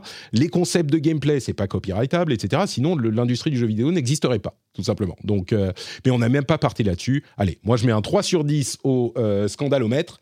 Et je pense qu'on Je peut- pense que et je pense que le débat, on l'a- on en a pas du tout parlé et on n'en parlera pas. Mais euh, je pense que le débat, euh, si- quand j'ai parlé de 2024 dans mon article, c'est parce que je pense que le débat s'inscrit plus largement et tu le mentionnais à l'instant euh, dans le dans un débat sur euh, la propriété intellectuelle et le droit d'auteur. Et il y a un vrai débat de société Ça, c'est au sens ouais. large Je suis euh, autour de l'IA générative qui s'ouvre. Euh, le débat public, enfin le public s'empare d'un débat qui est vieux comme le monde, mais qui, qui a- doit être mené de euh, qu'est-ce qui est euh, le droit d'auteur, qu'est-ce qui est euh, l'œuvre de l'artiste, etc. Donc voilà. Et je Ça, me ça, permets je pense que ce jeu en est un représentant. un, débat qu'on résoudra dans le prochain épisode. Parce que je suis, voilà, je suis entièrement d'accord avec ce que tu viens de dire. Et c'est la, difficulté en plus aujourd'hui est que euh, euh, si jamais c'est l'IA qui dessine le truc, bah, à, qui ça appartient Et si l'IA a piqué l'image quelque part euh, pour se l'approprier, mais, refaire quelque chose, est-ce que c'est toujours l'IA Est-ce que c'est l'image qui a été piquée au départ? Enfin, ça soulève effectivement une grosse difficulté qui est bien plus importante, à mon sens, et bien plus intéressante que la petite polémique qu'il y a autour de Palworld. On vous euh, renvoie vers le rendez-vous tech pour ces sujets-là dont on parle régulièrement. Euh, je vais pour ce troisième sujet redonner la parole à Cassim, puisque nous avons promis il y a euh, quelques semaines de ça que nous ferons justice à un jeu. Alors on va parler de Tekken 8 qui sera notre vrai troisième sujet, mais il y a quelques semaines à peine, nous évoquions avec une, euh, un manque de connaissances et d'expérience honteux Final Fantasy XIV Down Trail, qui a été, euh, dont, dont Square Enix a reparlé au Fan Festival il y a deux semaines, je crois. Euh, et j'avais promis aux auditeurs que justice serait faite à Down Trail en laissant à Cassim le soin de nous en parler, de nous le défendre, puisque moi j'ai été moyennement convaincu par ce que j'y ai vu. Est-ce parce que je ne suis pas dans cet univers de Final Fantasy? Certainement. Est-ce aussi un petit peu la responsabilité des développeurs de ne pas avoir réussi à faire quelque chose qui attire les joueurs euh, qui ne sont pas déjà dans leur univers? Peut-être.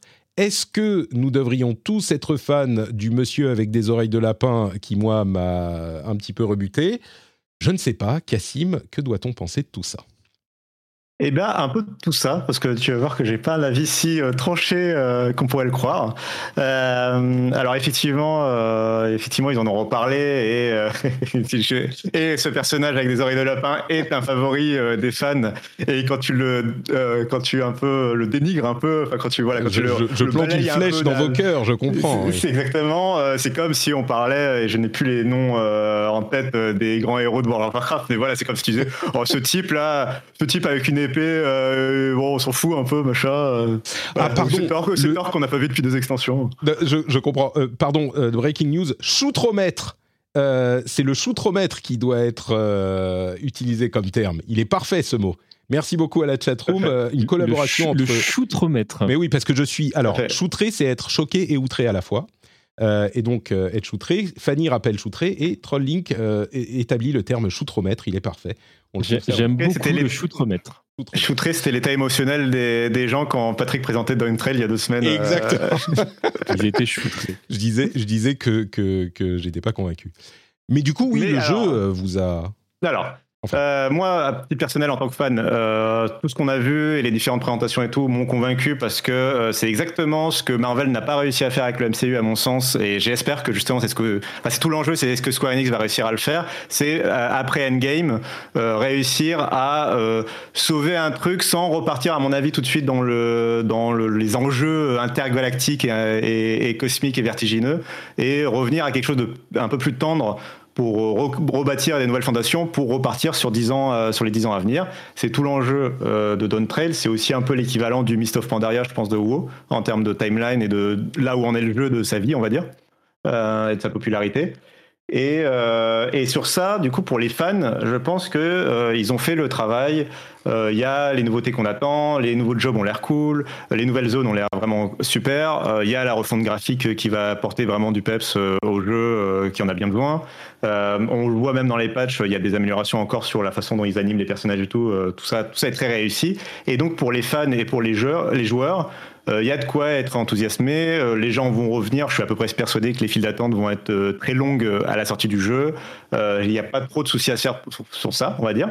Cela dit, et c'est là où je vais être d'accord avec toi, euh, c'est que euh, ce jeu avait aussi l'opportunité, euh, cette extension, pardon, avait aussi l'opportunité euh, de euh, raccrocher les wagons pour les nouveaux joueurs qui voient que Final Fantasy XIV a quand même son petit succès année après année. Chaque, à chaque extension, euh, euh, on grossit, que euh, on est sur des extensions qui sont à plus de 90 sur Metacritic. Donc, il y a quand même quelque chose aussi, même euh, en termes de critique, c'est pas juste des fans entre eux euh, qui sont contents euh, du jeu auquel ils sont ils sont fans, quoi.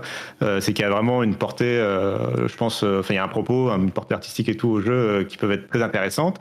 Mais euh, si tu dois t'inscrire aujourd'hui pour jouer au jeu, certes, il y a cette fameuse version d'essai euh, qui est devenue un même, mais, euh, mais ça reste un jeu très très long, très, euh, il faut s'engager sur de nombreuses heures, etc. Euh, Il y a le mot MMO en, plus qui fait très peur, euh, alors que le jeu peut se faire en solo, mais il y a le côté MMORPG qui peut faire très peur en, en termes de gouffre à, à temps. Et donc, il y avait vraiment cette opportunité de se dire, avec Dawn Trail, maintenant qu'on a fini le qu'on va pouvoir repartir à zéro, on va pouvoir faire venir les nouveaux joueurs. Et c'est pas du tout le chemin qu'a pris Square Enix. Euh, les personnages euh, qu'on voit dans la bande-annonce, c'est des personnages qui viennent des précédentes extensions, donc c'est des personnages que les gens connaissent déjà, euh, alors qu'on pouvait peut-être s'attendre à des nouveaux personnages.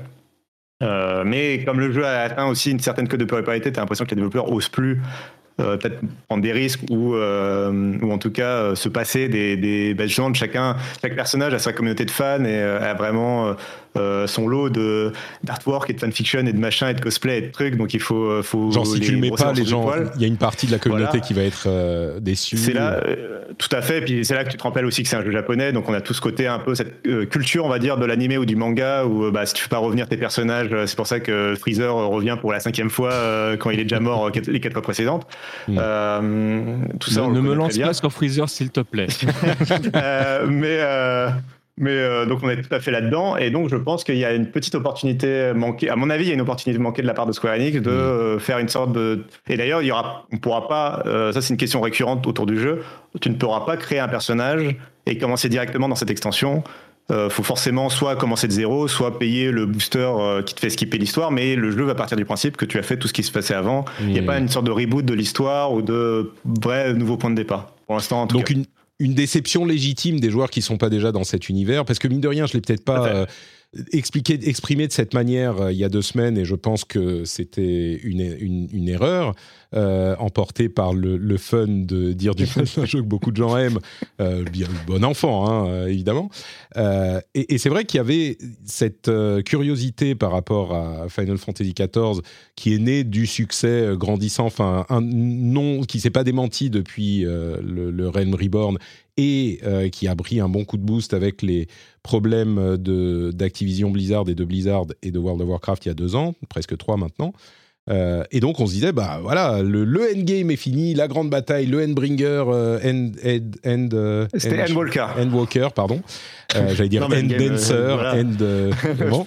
Marche, et ben là, peut-être qu'on peut rentrer dans le truc. Et en fait, oui, c'était un petit peu abrupt. Donc, tu confirmes que c'est peut-être un petit peu, un petit peu euh, une opportunité manquée. Mais Voilà, du coup, et, euh, et en interview, et en interview, le créateur, enfin Yoshipi, euh, Yoshida, en, en interview, il, il dit, euh, bah non non, c'est c'est la onzième saison de la série. Il faut avoir fait Ouais. les dix saisons avant si on veut vraiment profiter du truc. Mhm. Et voilà, c'est un parti pris après. Ouais. hein. D'accord. Très bien. Bon, bah écoute, je suis content que tu aies eu l'occasion de nous dire quand même que la communauté est super contente et que toi, tu te j'ai fait jetteras court, euh, j'ai fait court, fait. mais synthé- non, mais euh, complet et synthétique, c'était parfait. Euh, je veux redire quand même, autant euh, le, le monsieur avec les oreilles de lapin, je suis pas fan, euh, autant le comment il s'appelle déjà? Le, la nouvelle, le nouveau job, le pictomanceur et l'image du avec les ralentis sur toutes les couleurs là, le glow up incroyable du du, du petit euh, pictomanceur là, il est incroyable. Je, le- je me le passe en fait en euh, vitesse un quart sur, euh, sur YouTube. C'est merveilleux avec son, son, son sourire, son petit sourire là, il est tout à fait mignon. Et oui. Ça, ça, ça fonctionne. Et, et la musique, euh, la musique du trailer est incroyable, euh, comme toujours. Euh, Tout, tout, tout est incroyable. Alors sur ce point, oui, Si, tout si, est incroyable, si. c'est ça, oui, c'est ça. Incroyable. bon, parlons d'un jeu qui est lui aussi tout aussi tout à fait incroyable, Euh, et on va par- passer du coup. euh, alors, je sais pas si c'est les news ou les jeux auxquels on a joué. C'est peut-être les jeux auxquels on a joué. Donc, je vais en profiter pour dire, rappeler que cette émission est euh, spon- sponsorisée, non, est financée par vous, les auditeurs et les auditrices, sur patreon.com slash rdvjeux. Si vous appréciez nos petits débats, si vous appréciez la manière dont on traite les news, si vous appréciez le fait qu'on soit choutré de manière un petit peu euh, playful, sympathique, et puis qu'on vous amène quand même des résumés compétents, des analyses intéressantes, eh bien vous pouvez soutenir l'émission sur patreon.com slash rdvjeux dans votre euh, métro, là, tout de suite, là où vous êtes, dans votre bureau, là où vous écoutez, ou alors quand vous rentrez chez vous, vous mettez les clés dans le bol, vous dites alors, je suis euh, au choutromètre, je suis à 3, mais j'aime quand même l'émission, ou à 7, mais c'était quand même intéressant. Donc, euh, je vais aller soutenir sur patreon.com slash rdvjeux cette émission sympathique. Euh, je vous en remercie et je vous, j'espère que euh, vous serez fiers et heureux de devenir un patriote. Entre parenthèses, sur le Discord, on a une section... une section euh, réservée, plusieurs sections réservées aux patriotes, qui est encore plus cool que la section pour tout le monde, évidemment, le club privé auquel on peut accéder en soutenant l'émission sur Patreon. Hi, I'm Kara Berry, host of Everyone's Business But Mine, and I am an all inclusive addict. Enter Club Med, the best all inclusive for you and your family. With resorts worldwide, from their family flagship resort, Club Med Punta Cana, to their only mountain resort in Canada, Club Med Quebec, they have everything you need to relax. With their 20 plus sports activities, wellness programs, you can dine on delicious cuisine and make memories with your family. So book your next getaway with Club Med. Visit clubmed.us or call 1 800 Club Med or your travel advisor. Introducing Wondersuite from Bluehost.com. Website creation is hard, but now with Bluehost, you can answer a few simple questions about your business and get a unique WordPress website or store right away. From there, you can customize your design, colors, and content. And Bluehost automatically helps you get found in search engines like Google and Bing. From step-by-step guidance to suggested plugins, Bluehost makes WordPress wonderful for everyone. Go to bluehost.com/wondersuite. Et on continue avec les jeux auxquels on a joué ces derniers temps.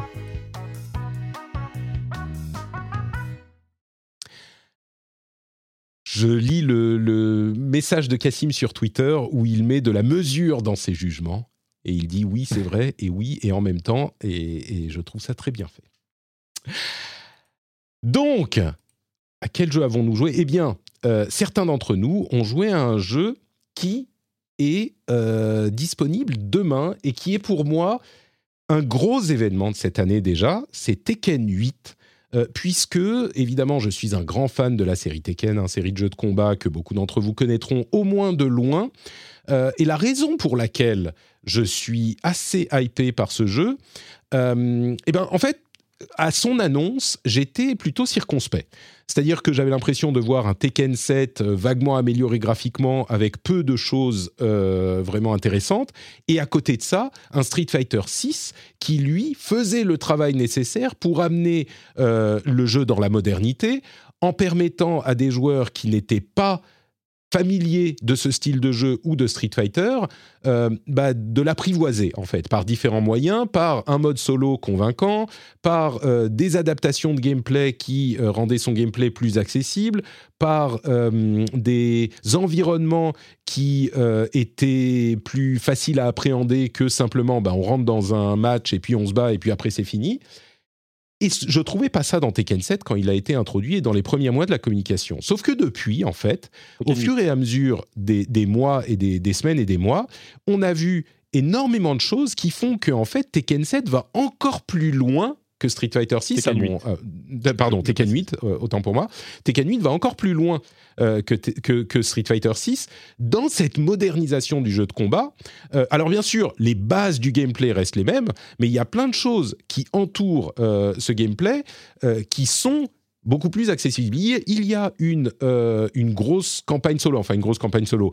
Elle dure 5 heures, mais elle est vraiment du calibre d'un blockbuster de Hollywood euh, qui fait dans le n'importe quoi dans la tradition du, du jeu euh, et de son histoire, mais qui est spectaculaire. Et puis il y a ce mode arcade quest où on incarne un petit avatar qui va pas juste aller dans une salle d'arcade virtuelle comme c'était le cas dans Street Fighter, mais qui va avoir tout un parcours initiatique où il va commencer à découvrir le jeu avec des amis dans une salle d'arcade virtuelle. Hein, c'est des petits avatars à l'ami, euh, à ce genre de, de, personnages.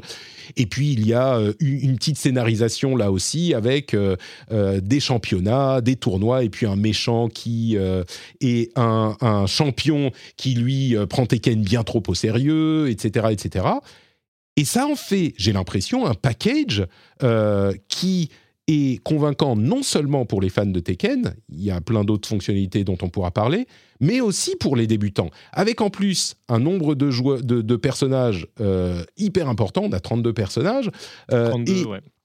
Et on a donc des premières reviews qui mettent le jeu à 90 euh, sur Metacritic. Alors Street Fighter était à 92, mais là on est vraiment dans un mouchoir de poche. 90 sur Metacritic, donc un succès que je n'attendais pas, enfin une critique que je n'attendais pas du tout à ce niveau. Moi je pensais Tekken c'est du 80 quoi, c'est très bien, mais ça plaît aux, gens qui l'aiment.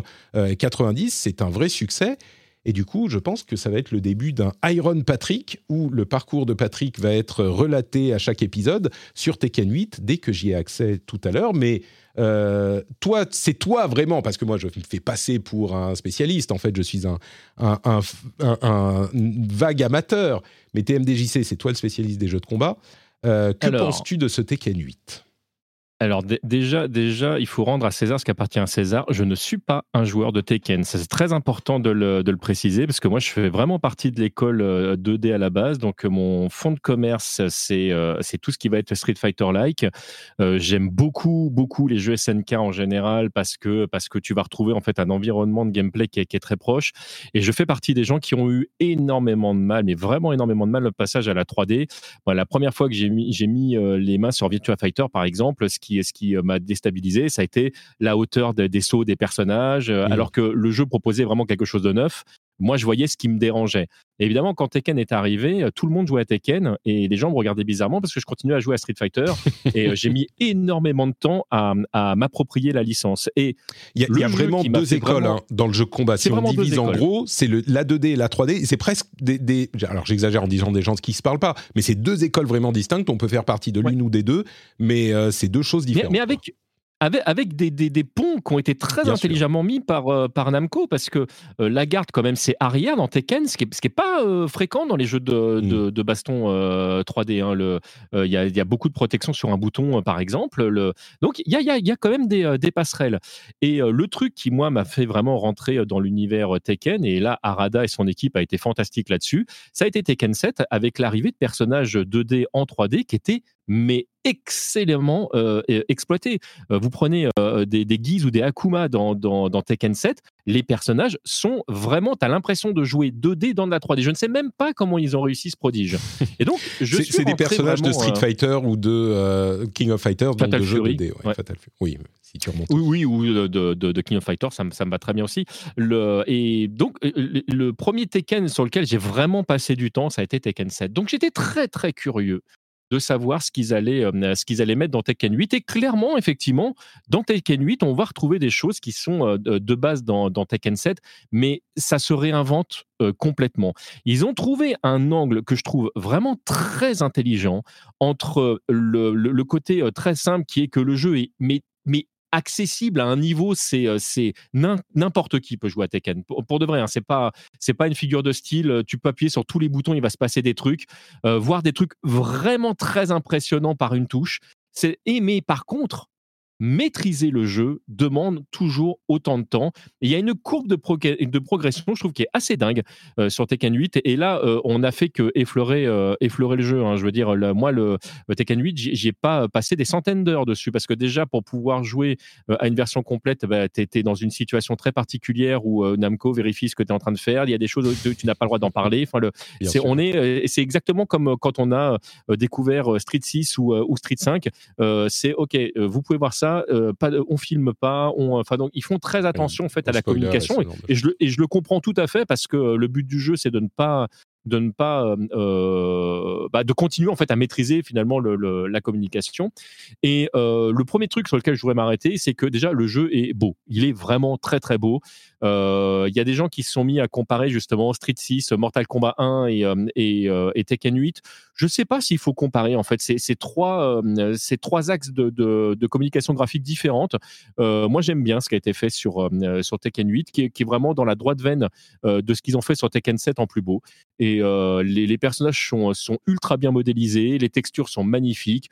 Je suis pas un ultra fan des, coups de lumière partout, mais ça va parler à toute une jeune génération, donc euh, il y a un truc qui est, euh, qui est cohérent. Le jeu est brutal, il est vraiment brutal et clairement, tu sens qu'ils se sont plus inspirés euh, de jeux comme Street 4, Street 5 et Mortal Kombat euh, que vraiment de la licence Tekken sur, sur certains coups. Il y a, euh, moi, ça, il y a certains coups de certains personnages qui m'ont fait penser au coup de, de, au contre de Camille dans Street Fighter 4, par exemple, ou de, ou de Felong pour, pour citer des, des ultras, à, à, certains coups très brutaux de, de, Mortal Kombat 8 et 9, par exemple. tu sens que, que Tekken a envie d'être impressionnant. Alors, c'est pas gore, hein, euh, juste pour préciser non, non, aux gens pas qui ne, qui ne connaissent pas. Mais c'est vrai que euh, ça c'est lié à ce que tu disais tout à l'heure, c'est que Tekken est, fait partie de ces jeux où euh, quand tu appuies partout, tu fais des trucs et tu fais des trucs impressionnants. C'est-à-dire que ce qui se passe à l'écran, tu as l'impression d'être badass. Il y a vraiment des, des, un plaisir, alors à appuyer partout, entre guillemets, il y a un mode que tu peux activer n'importe quand qui facilite encore plus l'utilisation du, du personnage. On appuie sur un bouton en en, série et ça fait des trucs. On peut choisir quel type de truc on veut faire, mais euh, mais t'as vraiment des mouvements parce que c'est l'avantage de la de la 3D. T'as des mouvements euh, d'arts martiaux euh, complètement irréalistes parfois, mais quand il y a un coup de poing qui est mis, tu sens la badasserie du truc et tu, tu, si tu veux jouer un jeu de combat parce que tu aimes bien l'idée d'un jeu de combat et de, des films d'arts martiaux ou de ce genre de choses, tu es complètement servi euh, par le, ce, que, ce que propose euh, graphiquement au niveau de l'animation euh, Tekken, même sans savoir jouer. Et, le, gameplay, le gameplay amène à ça en plus. Ouais. Mais t'allais dire un truc. Oui, j'ai juste une question qui me semble assez importante pour les gens qui ne connaissent pas trop la série ou qui ont juste joué vaguement à Tekken 3 une fois dans leur vie. Est-ce qu'il y a Gone? Non. Non, le... non. désolé, non. Il n'y a pas Gone, mais franchement, 32 personnages, ça serait compliqué de de pas trouver un personnage qui te plaît, même si c'est pas un petit dinosaure, euh, un petit dinosaure jaune. surtout que, surtout que à, trois personnages près, ce ne sont que des personnages qui étaient déjà connus euh, euh, avant et, et, et qui, en plus, se réinventent. Donc, mmh. que ce soit graphiquement, parce qu'il y a vraiment certains personnages qui évoluent beaucoup. Tout le monde parle évidemment de Paul, parce que là, c'est flagrant avec la coupe de cheveux et tout ça, mais, mais aussi en termes de gameplay. C'est-à-dire que même sur des choses qui existaient déjà avant, les timings vont être sensiblement différentes. Le, les, personnages vont décoller des fois plus facilement. tu, tu, te retrouves à faire du juggle. moi, je suis pas. le juggle, c'est vraiment. Alors, je précise que le juggle, c'est le fait d'envoyer un personnage en l'air et de le récupérer pour pouvoir l'enchaîner. Moi, c'est pas un gameplay qui, euh, c'est ça. C'est pas un, gameplay dans lequel je, me retrouve, mais le fait est que dans Tekken 8, c'est assez facile à mettre en place et j'ai pas l'impression d'être nul, alors que je suis pas un bon joueur de Tekken. Euh, c'est très bien amené, euh, à tel point que même moi, alors j'ai passé beaucoup de temps sur Tekken 7, mais euh, j'ai jamais vraiment compris les systèmes de juggle. Et en quelques heures sur Tekken 8, même pas, enfin en quelques instants d'explication, tu comprends certains principes, notamment avec des coups, euh, parce qu'il y a l'un des problèmes de Tekken, c'est qu'il y a des listes de coups interminables de dizaines et de dizaines de coups différents, et tu as du mal à t'y retrouver. Hein, ça, ça change pas, mais par contre, ils mettent l'emphase sur quatre ou cinq coups euh, qui vont avoir des propriétés particulières, pour lesquelles ils te disent, alors c'est ceux-là sur lesquels tu dois te concentrer, parce qu'ils vont te permettre de, euh, de, de, faire plus de coups après. Et du coup, ça te donne une, euh, une, un point de focalisation sur lequel tu dis, OK, c'est cela que je vais devoir essayer d'utiliser. Et c'est beaucoup plus facile de s'en sortir que ça n'était dans Tekken 7, par exemple, où tu avais juste la série de coups qui étaient euh, interminables, dans lesquels tous se ressemblaient. Là, il y a une sorte de hiérarchie qui se fait. Donc, c'est beaucoup plus facile. Il y, a ça. Il y a ça, je précise que tu peux allouer des combos à des boutons.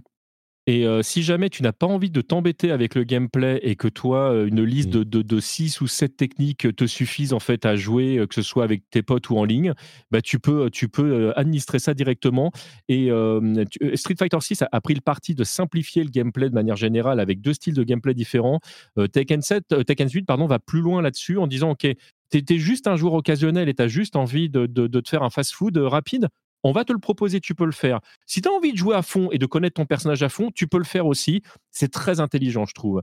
Il faut Euh, préciser le fonctionnement de ce, de ce mode parce qu'effectivement, certains d'entre vous vous souviendront de la description que j'avais faite de, de ce mode moderne dans Street Fighter, qui est un mode qui est compétitif. C'est-à-dire que l'idée, en tout cas, c'est que en utilisant ce mode simplifié, où on n'a pas besoin de faire l'écart de cercle et, et juste une direction avec un, un bouton, ça fait des coups spéciaux, et ben ce mode-là a comme ambition d'être aussi compétitif que le mode classique, où il faut faire les quarts de cercle. Ça, c'est dans Street Fighter. Dans Tekken, euh, c'est pas la même chose. C'est-à-dire que c'est un mode qui est extrêmement simplifié, qu'on peut activer à n'importe quel moment dans les combats, si on a le bouton pour.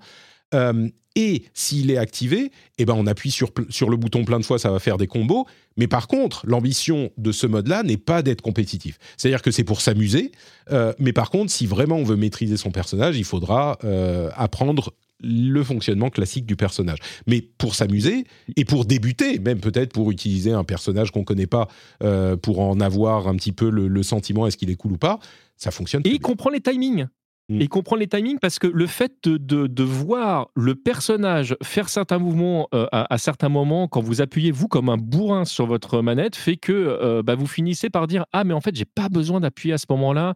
Si jamais vous êtes un peu observateur, le, fait de voir la machine jouer euh, va vous aider. D'ailleurs, je, précise, puisqu'on est en train de parler de ça, qu'il y, a- un mode en fait où on peut se battre contre euh, une sorte de, fantôme de soi-même où la machine joue comme vous pour euh, comprendre en fait de vos erreurs.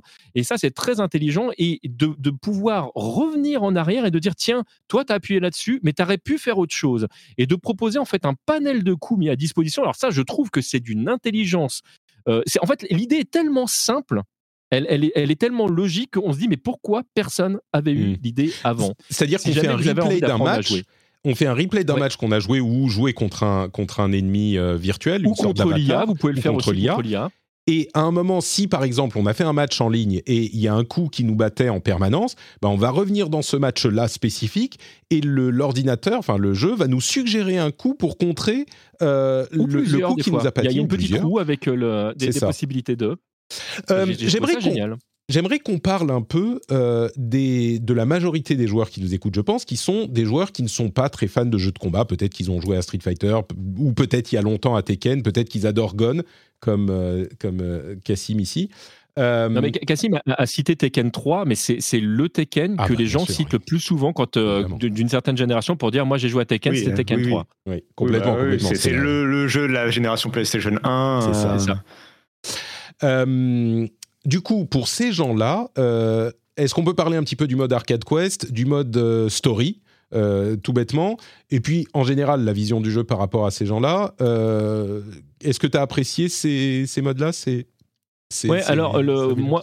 Alors, moi, je suis, je suis un gros fan de Nanar, euh, et au même titre que, euh, que j'ai adoré euh, faire le mode histoire de, de- de Mortal Kombat, le, le- le mode histoire de, de Tekken 8, en fait, il est complètement dans la droite veine de, Tekken 7, c'est-à-dire qu'en fait, l'histoire prend vraiment la suite. Là, c'est tu, tu peux pas faire plus la suite de Tekken 7. Hmm. Et, et bah, il y a. Alors, je, je vais volontairement ne pas spoiler du tout. Ah oui, bien sûr, euh, parce que euh, voilà, c'est et puis de toute façon, euh, clairement, on nous a demandé de dire non, euh, on ne dit rien, donc je ne dirai rien. Mais euh, il faut que vous sachiez que voilà, il y a un personnage important de l'histoire qui est, qui est plus là, que ça occasionne euh, quelque chose de, de, de neuf dans les protagonistes qui sont en place. Alors on sait très bien hein, qu'il y a la guerre des, des, des Mishima, ça, ça, ça ne se réinvente pas, et que c'est toujours au centre euh, du, euh, du mode histoire.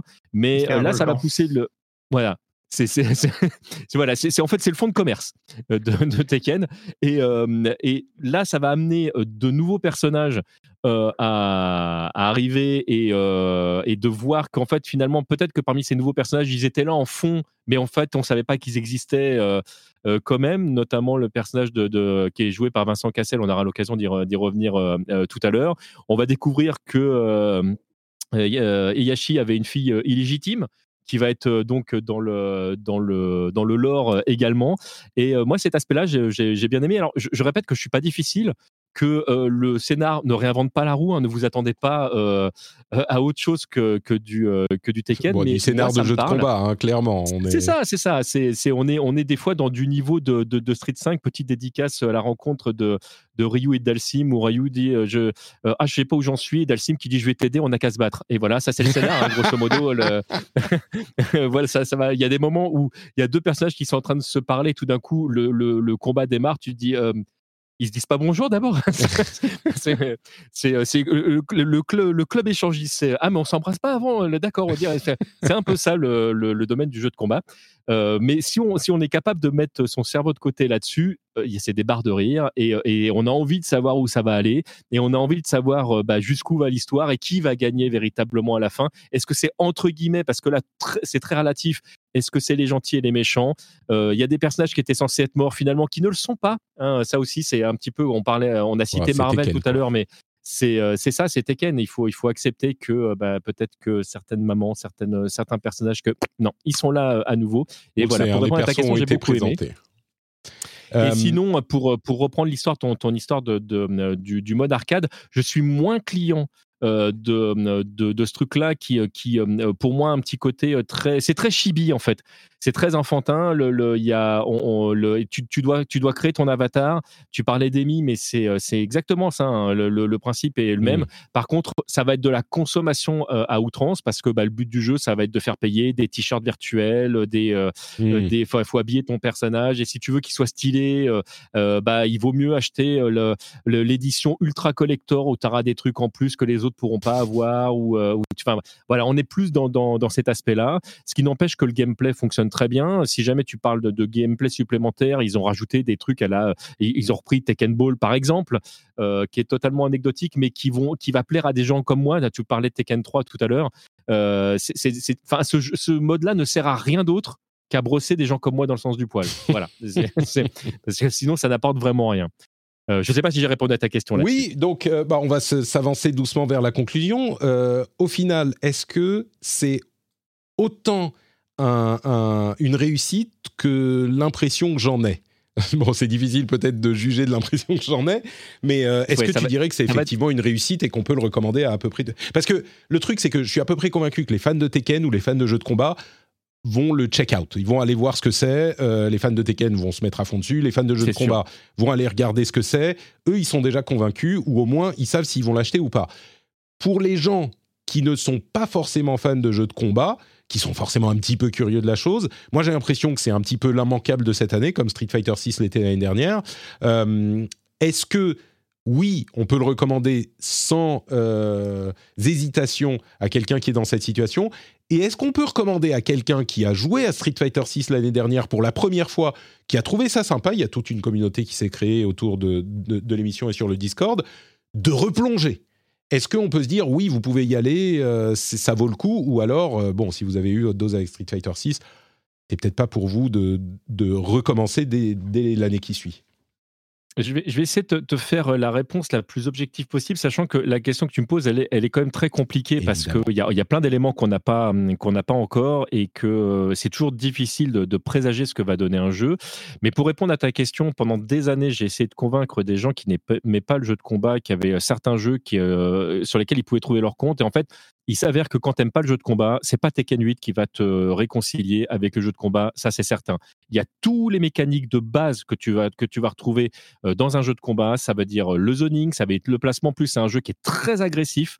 Donc si jamais tu joues pas agressif, c'est un jeu dans lequel tu vas te retrouver débordé très très vite. Et quand je dis qu'il est très agressif, c'est qu'il est plus agressif que Tekken 7. C'est vraiment un jeu où euh, si jamais tu veux, tu veux gagner, euh, faut mouiller le maillot, vraiment. Euh, même en faisant n'importe quoi si tu veux euh, pour, pour rentrer dans le truc, mais, mais il, faut, euh, il faut vraiment s'investir dans le, dans le match. Donc c'est pas un jeu qui est fait pour les gens qui n'aiment pas le jeu de combat. Par contre, moins que pour les gens en fait, qui, je, je, trouve qu'il est, il est plus dans, dans, une mécanique classique, même avec les apports, que Street Fighter 6 qui a, fait un, pas vers Smash, qui, qui, qui, qui, est encore un jeu qui a le cul entre deux chaises. Euh, Smash, c'est un jeu auquel les gens qui n'aiment pas les jeux de combat, des fois, arrivent à jouer. Je suis toujours très étonné de la, de la pluralité de la communauté euh, des, gens qui jouent à, Smash. C'est vraiment très impressionnant. Euh, mais pour autant, Street Fighter 6, c'est un jeu de combat, hein, donc c'est pareil, c'est pas, ça, on est, on est d'accord. par contre, pour les gens qui, qui, aiment le jeu de combat, même de, les, jeux très accessibles, Tekken 8 est vraiment fait pour eux, dans le sens où il est vraiment, je le disais tout à l'heure, très accessible avec une possibilité d'options assez large. Et je pense notamment en fait au, système de, de, ce qu'on appelle le hit mode qui est donc la, nouvelle mécanique entre guillemets de, Tekken 8 qui va permettre des, du revival, qui va Hit, oui, dans, dans, pas, pas Hit le coup, mais, euh, mais Hit H-E-A-T, mm. euh, qui, euh, qui porte d'ailleurs très très bien son nom et qui va se découper en, deux trucs. grosso modo, je vous la fais très très simple, mais, mais pour démarrer ce qu'on appelle le Hit Burst par exemple, qui va donner des capacités supplémentaires, il suffit d'appuyer sur R1. Donc c'est vraiment n'importe qui peut le faire.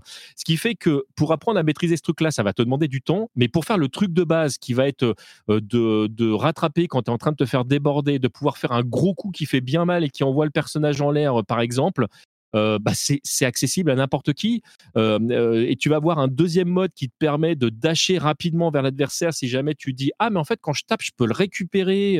Et, tout ça se fait de manière assez intuitive. Et je rappelle que je ne suis pas un bon joueur de Tekken. Vraiment, j'insiste dessus. C'est un gameplay qui n'est qui est, qui est pas fait pour, pour mes réflexes.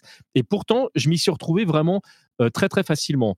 Et pour répondre à ta deuxième question, enfin qui était ta question bis, qui est est-ce que ça va, ça va faire replonger des gens éventuellement euh, qui ont joué à Street 6 Il y a vraiment une grosse grosse différence euh, entre Street Fighter 6 et Tekken 8. Alors je ne sais pas si ça peut convaincre des gens. Je hmm. pense que Tekken 7 avait plus de portes ouvertes pour les, les joueurs 2D que pour l'instant ce que propose Tekken 8. Euh, Tekken 8 reprend entre guillemets vraiment une. En fait, il y a plus de clins d'œil à des séries comme Dead or Alive par exemple, euh, comme euh, avec les, les parce qu'on n'a pas on l'a pas dit, mais l'environnement, enfin les environnements des, stages, il y a 16 stages différents qui peuvent être pétés dans tous les sens et qui vont changer même le gameplay parce que tu es en train de taper sur un personnage. Et oui, ce que tu es en train de dire, c'est qu'il est compliqué, il est beaucoup plus compliqué que deux persos là en face de l'autre dans Street Fighter. Quoi. Là, il y a beaucoup de paramètres à prendre en compte, de manière de faire des choses et avec en plus un environnement qui va évoluer. Et donc, mmh. c'est vrai que ça va te demander de t'adapter. Euh, donc, je ne sais pas si ça va convaincre des joueurs de, mmh. Street Fighter 6, mais le fait est que si moi on me dit est-ce que le jeu vaut le coup, la réponse est oui. Mais vraiment sans, vraiment sans, sans, sans aucun équivoque, la réponse est oui. Tekken 8 est un très très bon jeu, euh, avec quelques problèmes d'équilibrage pour l'instant au moment où je vous parle, mais le jeu, moi, nous on n'a pas, on n'a pas testé la version qui sort demain, donc euh, c'est difficile de, de, savoir en fait quels sont les, les, les rééquilibrages pardon, qui ont été faits, notamment je pense euh, aux Rage Art qui, qui sont les sortes de l'équivalent des ultras de Street Fighter 4, vous faites taper dessus, au bout d'un moment vous n'avez plus d'énergie, mais vous allez avoir une rage immense et tout d'un coup pouvoir faire un coup qui, qui défonce tout le monde. D'ailleurs je précise que dans Tekken 8, la, la méthode pour faire ces coups-là, c'est la même pour tout le monde, ce qui fait que ça simplifie aussi. Euh, c'est pour ça que moi j'ai l'impression, et peut-être que je me trompe, mais on verra quand j'aurai plus mis les mains dessus, mais j'ai vraiment l'impression qu'il est accessible parce que tu as ces petits trucs, ces petits éléments où tu appuies sur un bouton et ça fait des coups qui sont vraiment euh, importants. Euh, et, qui font beaucoup de dégâts et qui peuvent te permettre de, de, redire, et très impressionnant. Et donc, ça peut te permettre de, revenir. Et évidemment, contre quelqu'un qui sait très bien jouer, bah, il va savoir les contrer. Mais quand on est à un niveau débutant, je pense qu'il y a vraiment de, quoi faire. Mais Là, là, pour l'instant, sur, la version qu'on a, sur laquelle j'ai mis les doigts, euh, il y a certains personnages qui ont quand même euh, vraiment un net avantage en, hit mode, ce qui fait que même en faisant n'importe quoi, tu peux déstabiliser un joueur qui a mmh, l'habitude. il faut choisir le bon perso de, qui va faire rager tout le monde sur Internet. Bah, parce qu'il y, y, a des personnages qui sont pour l'instant vraiment craqués, mais c'est des choses évidemment qui vont se lisser dans le temps. Et je suis convaincu que la version euh, sur laquelle on, jouera demain euh, sera déjà euh, vraiment différente sur certains personnages. vraiment, je le souhaite parce que sinon, tout le monde va jouer le, même personnage in fine à la fin. C'est qui C'est qui? Tu peux nous dire euh, je, pense que euh, le, personnage de Victor Chevalier a, pas mal ah. de, de, de, petits clins d'œil qui devraient euh, scier à pas mal de joueurs. En tout cas, moi, c'est un personnage qui m'a convaincu. D'ailleurs, je tiens à dire que, donc, on disait tout à l'heure qu'il est doublé par Vincent Cassel. moi, les personnages qui parlent français dans les jeux de combat, parce que je suis de la vieille école, j'ai toujours un peu de mal. Et depuis Lily, en fait, je sais pas comment ils ont fait. Namco, mais, mais ça passe très bien. Et même les, les, trucs où on l'entend parler français en, en, se disant Ah, mais ben, en fait, tu étais là, tu, même tu répètes certaines phrases après mmh. lui en mode ultra badass, ça passe très bien. Franchement, c'est. Si tu le dis. Moi, j'étais pas convaincu par son sa petite interview, mais peut-être, peut-être. Je crois que je pas- je ne sur pas Reina, de toute façon. Je Bon. ne l'ai pas écouté, donc je ne sais pas. Et, et voilà, je, je ne parlerai pas de la personne qui est Vincent Cassel, je parle vraiment du résultat uniquement euh, euh, au sein du jeu, et, euh, et- et ça passe. Bon, bah écoute, euh, on verra, on en parlera encore un petit peu, je suis sûr, mais il sort demain, enfin ce soir, et euh, moi je serai au rendez-vous. Et j'espère que la communauté se recréera autour. Euh, on passera de bons moments au minimum. Ça sera sympathique.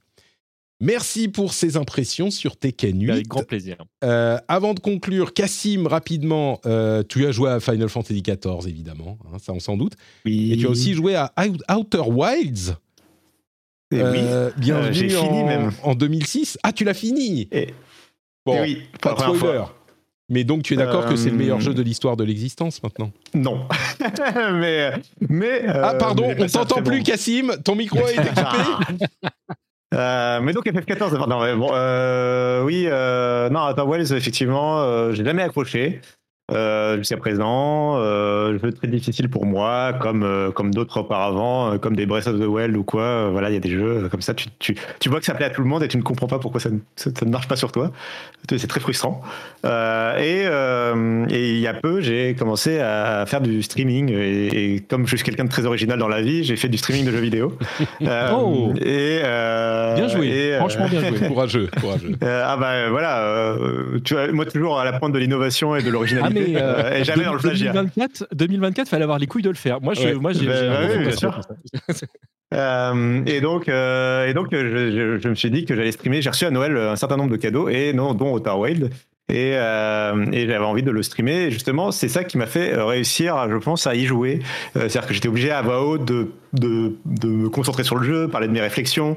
Euh, Je pouvais pas être frustré, tu vois, ça ne se fait pas d'être frustré en, en stream, donc tu, tu es obligé d'être euh, de, de persévérer. Et, euh, et mine de rien, ça a marché. Et c'est pas mon jeu le plus préféré de tous les temps. C'est pas le meilleur jeu pr- de tous les temps pour moi. Mais euh, et en plus, tu m'empêches de parler de Feed Defense Skaters, qui est le meilleur jeu de tous les temps. mais euh, mais euh, mais par contre, non, en vrai, j'ai bien accroché. Euh, Mm. J'aime beaucoup. euh, j'aime beaucoup Donc la tu as compris, j'aime beaucoup ce que le jeu Outer- fait. tu as compris Oui, le- euh, j'ai quand même j'ai quand même compris. J'ai quand même Pourquoi compris, tant de gens euh, l'aiment tellement, quoi? Je vois, je vois ce qui a pu marcher chez les gens euh, et donc je, je le recommanderais quand même volontiers. Euh, D'accord. euh, et voilà, j'ai réussi à outrepasser euh, la jouabilité aussi avec laquelle j'ai un petit peu du mal, mais bon, Ah, voilà. ça, oui. Alors au début, pour contrôler le vaisseau, tout le monde, euh, tout le monde y met un, peu, un petit peu de temps. Voilà. Euh, D'accord, donc Outer Wilds, intéressant. Euh, de mon côté, ah pardon, TMDJC, t'as joué à d'autres choses ou c'était vraiment Ah ouais, alors moi je joue à beaucoup de choses en ce moment. Parce Ok, que tu peux en choisir un Qu'on, euh, qu'on, passe pas mal de temps. Euh, J'ai le droit à deux ou pas très rapide Allez, deux, deux, vas-y, vas-y. Allez, alors deux, deux très rapides. J'ai, passé euh, beaucoup de temps sur un jeu auquel euh, au départ je n'attendais rien, qui est Eastward, euh, qui, est, un- qui est un, enfin voilà, un, un RPG Ah, tout simplement. il y a Et, euh, un an et demi, quelque chose comme ça? Ouais, c'est ça, ouais, ouais, il, y a- Il y, a, il y a là maintenant une édition physique. Alors, du fait de, de bosser avec Just for Games, je, je- je teste pas mal de, de jeux, des fois, qui sont passés à côté de mon radar parce que pas le temps, etc. Mais là, l'édition physique sort et, euh, bah, je teste le jeu pour, euh, euh, le podcast. Et nous aussi, d'ailleurs, on stream en 2024. D'ailleurs, je tiens à le dire, nous, on est des fous. On est des fous dans notre tête. Et, franchement, j'en attendais rien. Je, me disais, c'est un jeu, je, teste, je vois, après, je passe à autre chose. Et en fait, je l'ai toujours pas fini au moment où où je où j'en parle et c'est vraiment j'ai- j'aime l'histoire j'aime les graphismes j'aime et je suis vraiment tombé dedans et euh, donc bah du coup j'ai passé beaucoup trop de temps parce que j'avais d'autres jeux à tester et à chaque fois je revenais dessus en disant mais tiens je voudrais bien savoir comment ça avance quand même l'histoire et, euh, j'y ai joué sur Switch et le fait est que le jeu en plus il est accessible vraiment euh, graphiquement que ce soit quand tu joues sur ta télévision ou que tu joues dans le train et ça c'est un gros plus parce que tu as des jeux quand même aujourd'hui qui sortent sur Switch et tu te dis mais comment les gens peuvent y jouer sur un petit écran parce que bah, c'est- injouable. Et là, ça le fait, ça le fait très très bien et, euh, et j'aime vraiment beaucoup. Et le deuxième jeu sur lequel j'ai passé pas mal de temps, c'est Vernal Age, qui est Pardon? euh, euh, Vernal Age, qui est, euh, qui est Vernal un, Age, un jeu. Edge. Ouais, c'est un, petit jeu. Hein. C'est pas c'est pas un jeu qui euh, qui euh, c'est pas un triple A. C'est un jeu qui de mémoire est vendu 35 euros. Tu vois, c'est vraiment un un truc qui est, qui est très accessible et grosso modo c'est un, un run and gun euh, à l'épée pour, te, pour te donner. et pareil, ce jeu-là a quelque chose d'assez addictif.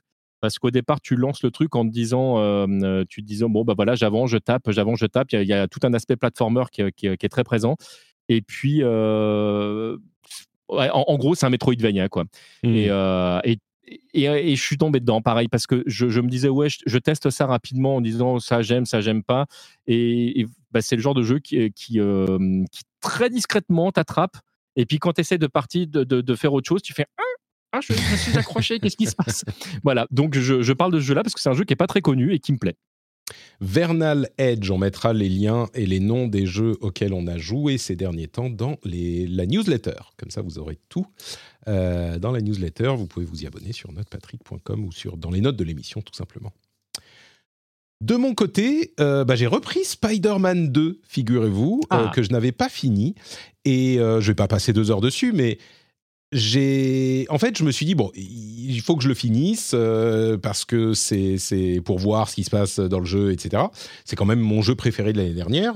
Euh, et, donc je me suis enchaîné la les missions euh, de l'histoire principale. Sans faire quoi que ce soit autour parce que je me dis je veux le finir donc je fais. C'est quand même assez indigeste euh, quand on ne fait que l'histoire principale il y a beaucoup de combats qui deviennent bien trop longs à force. Euh, L'histoire est pas hyper inspirée. Je dirais pas que tout à coup le jeu devient mauvais, hein, loin de là, j'y prends encore du plaisir. Mais par rapport à ce qui se passe, je dirais, dans les 5-10 premières heures, euh, on est un ou deux crans en dessous. À tel point que si je l'avais fini, bon, je l'ai pas fini, donc euh, j'ai jugé sur ce que j'avais, mais si je l'avais fini en 2023, je ne sais pas s'il serait dans- pas descendu d'un ou deux crans euh, dans mon classement. Euh, ça reste un très bon jeu, mais clairement, on n'est pas au niveau des deux premiers. Quoi.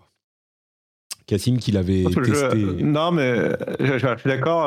je suis assez d'accord avec ton analyse. Après, je pense que le jeu est vraiment conçu pour que tu fasses quelques missions secondaires entre chaque mission principale. Même, il te il te, il te pousse même à le faire. C'est c'est dans l'ADN de la du jeu.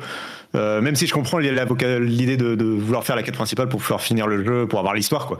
Euh, mais clairement, le jeu n'est pas fait penser, penser comme ça, et ça peut être considéré comme un défaut hein, pour le coup. Mais euh, mais, mais c'est son choix. T'as complètement raison. tient Il est vite, pas que ce soit dans les, euh, dans, les, dans les dialogues, que ce soit dans les costumes qui sont débloqués parce que tu sais que tu, tu vas avoir tel ou tel truc. Le... Enfin, c'est vrai que tout est fait pour que, pour que tu passes ton temps en fait, à explorer toute la map. Ah oui, oui, complètement. Et il te rajoute des trucs. Enfin, à un moment, tu te dis, bon, c'est bon, t'es pas obligé de Ah, rajouter encore. euh, genre, t'es à, à, à deux heures de la fin du jeu, il te rajoute. Enfin bon. Mais, mais oui, disons que j'y joue d'une manière pour, qui n'est pas, il n'est pas conçu pour être fait comme ça, ça se sent très clairement. Donc forcément, c'est un peu indigeste parce que je m'enchaîne les plats principaux sans faire de pause, je dirais. Euh, mais bon. Il n'empêche que c'est pas une manière complètement illégitime de, de l'envisager sûr. non plus et que Bon, donc voilà, sur Spider-Man 2, je ne l'ai pas encore complètement fini. Je vous dirai, j'espère la semaine prochaine que ça sera bon, encore qu'il y a Tekken qui arrive, donc euh, voilà.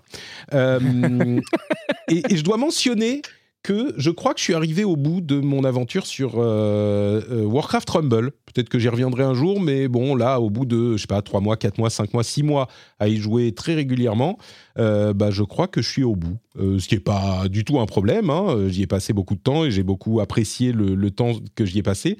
Mais là, ça m'amuse moins, ça devient la progression est un peu moins, c'est normal, un peu moins rapide parce que je suis arrivé à un niveau plus élevé et puis il faut bien qu'il y ait un endga- endgame à un moment. Suis pas tellement dans le PVP, donc bon, euh, j'y ai pris ce que je voulais y prendre. C'était très sympa, mais je crois que maintenant je, consacrerai mon temps à d'autres choses. euh, Comme Wild Rift, par exemple, sur lequel je continue à passer du temps et à beaucoup m'amuser. La nouvelle saison a commencé. L'avantage de Wild Rift, c'est que c'est vraiment le plaisir de League of Legends, mais t'as pas besoin d'y passer, d'y consacrer, d'en prévoir une heure. Si tu as 30 minutes, c'est bon, même 20 minutes parfois. Euh, et League of Legends, bon, bah, je me rends compte que euh, si je veux passer du temps à faire d'autres choses, étant donné que j'ai deux enfants à travailler, etc., j'arrive pas à, passer. Ce qui se passait en fait les derniers mois, c'est que ma femme avait énormément de travail et donc travaillait beaucoup le soir. Et elle en a moins maintenant, et donc on essaye de passer un petit peu de temps ensemble, euh, le soir en particulier. Et donc, j'ai moins de temps à consacrer à LoL. Je continue à vouloir passer du temps, mais je me rends compte que bon, bah, une partie de Wild Rift, c'est plus facile à, caser avant d'aller dormir qu'une partie de LoL. Donc on verra ce que ça donne. Et puis, mais je continue à suivre LoL et la Carmine en, LEC qui malheureusement euh, fait un, très mauvais départ. Je l'avais pas mentionné, mais euh, les Worlds vont avoir lieu en Europe et en France, à Paris. Euh, il y aura une partie en Allemagne, une partie en France, enfin à Paris, et une partie à Londres.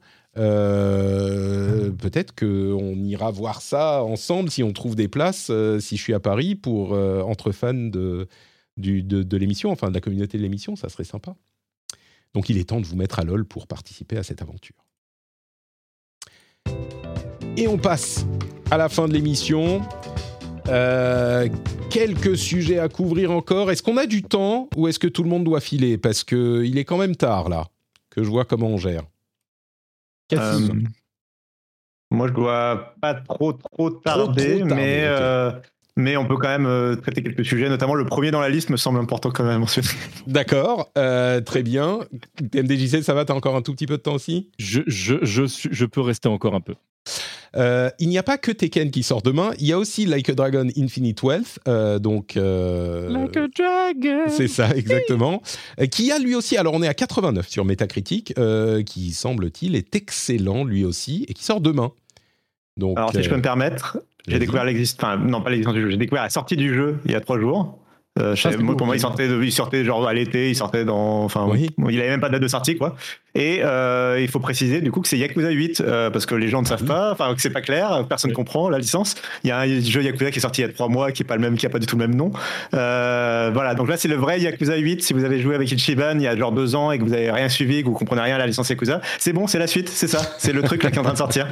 Euh, qui sort demain, littéralement. Oui, qui sort demain. Mais- mais- Voilà. Mais qui, a priori, quand même, est une porte d'entrée pour ceux qui n'ont pas fait les jeux précédents, euh, peut-être plus accessible au niveau du scénar, parce que. euh, Alors le 7 était plutôt ça, le 8, euh, ça. ça. te ramène Ka- euh, Kiryu, euh, c'est peut-être un petit peu, je sais pas. Mais en tout cas, il faut est très voir bon. comment ils vont raconter le truc.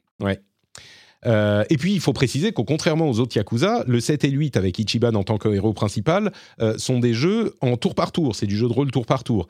Euh, Donc, c'est pas du combat en temps réel. Bon, vous savez Ouais. maintenant. Et puis, je mentionne aussi que Suicide Squad sort la semaine prochaine. Ça s'enchaîne. hein.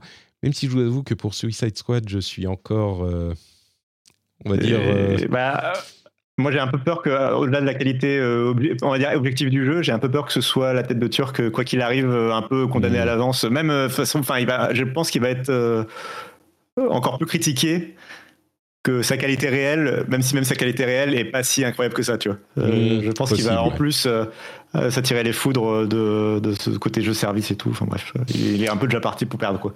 un, un petit peu. Mais, mais le, J'aime le truc, cette phrase. il est parti pour perdre. Euh, Il est pas- je- je- J'ai envie d'en faire un t-shirt. On, on en parlera la semaine prochaine, peut-être. Euh, ouais, il y a des, des, des problèmes euh, avec ce jeu et des qualités. C'est ça qui est, qui est intéressant, mais on en parlera la semaine prochaine.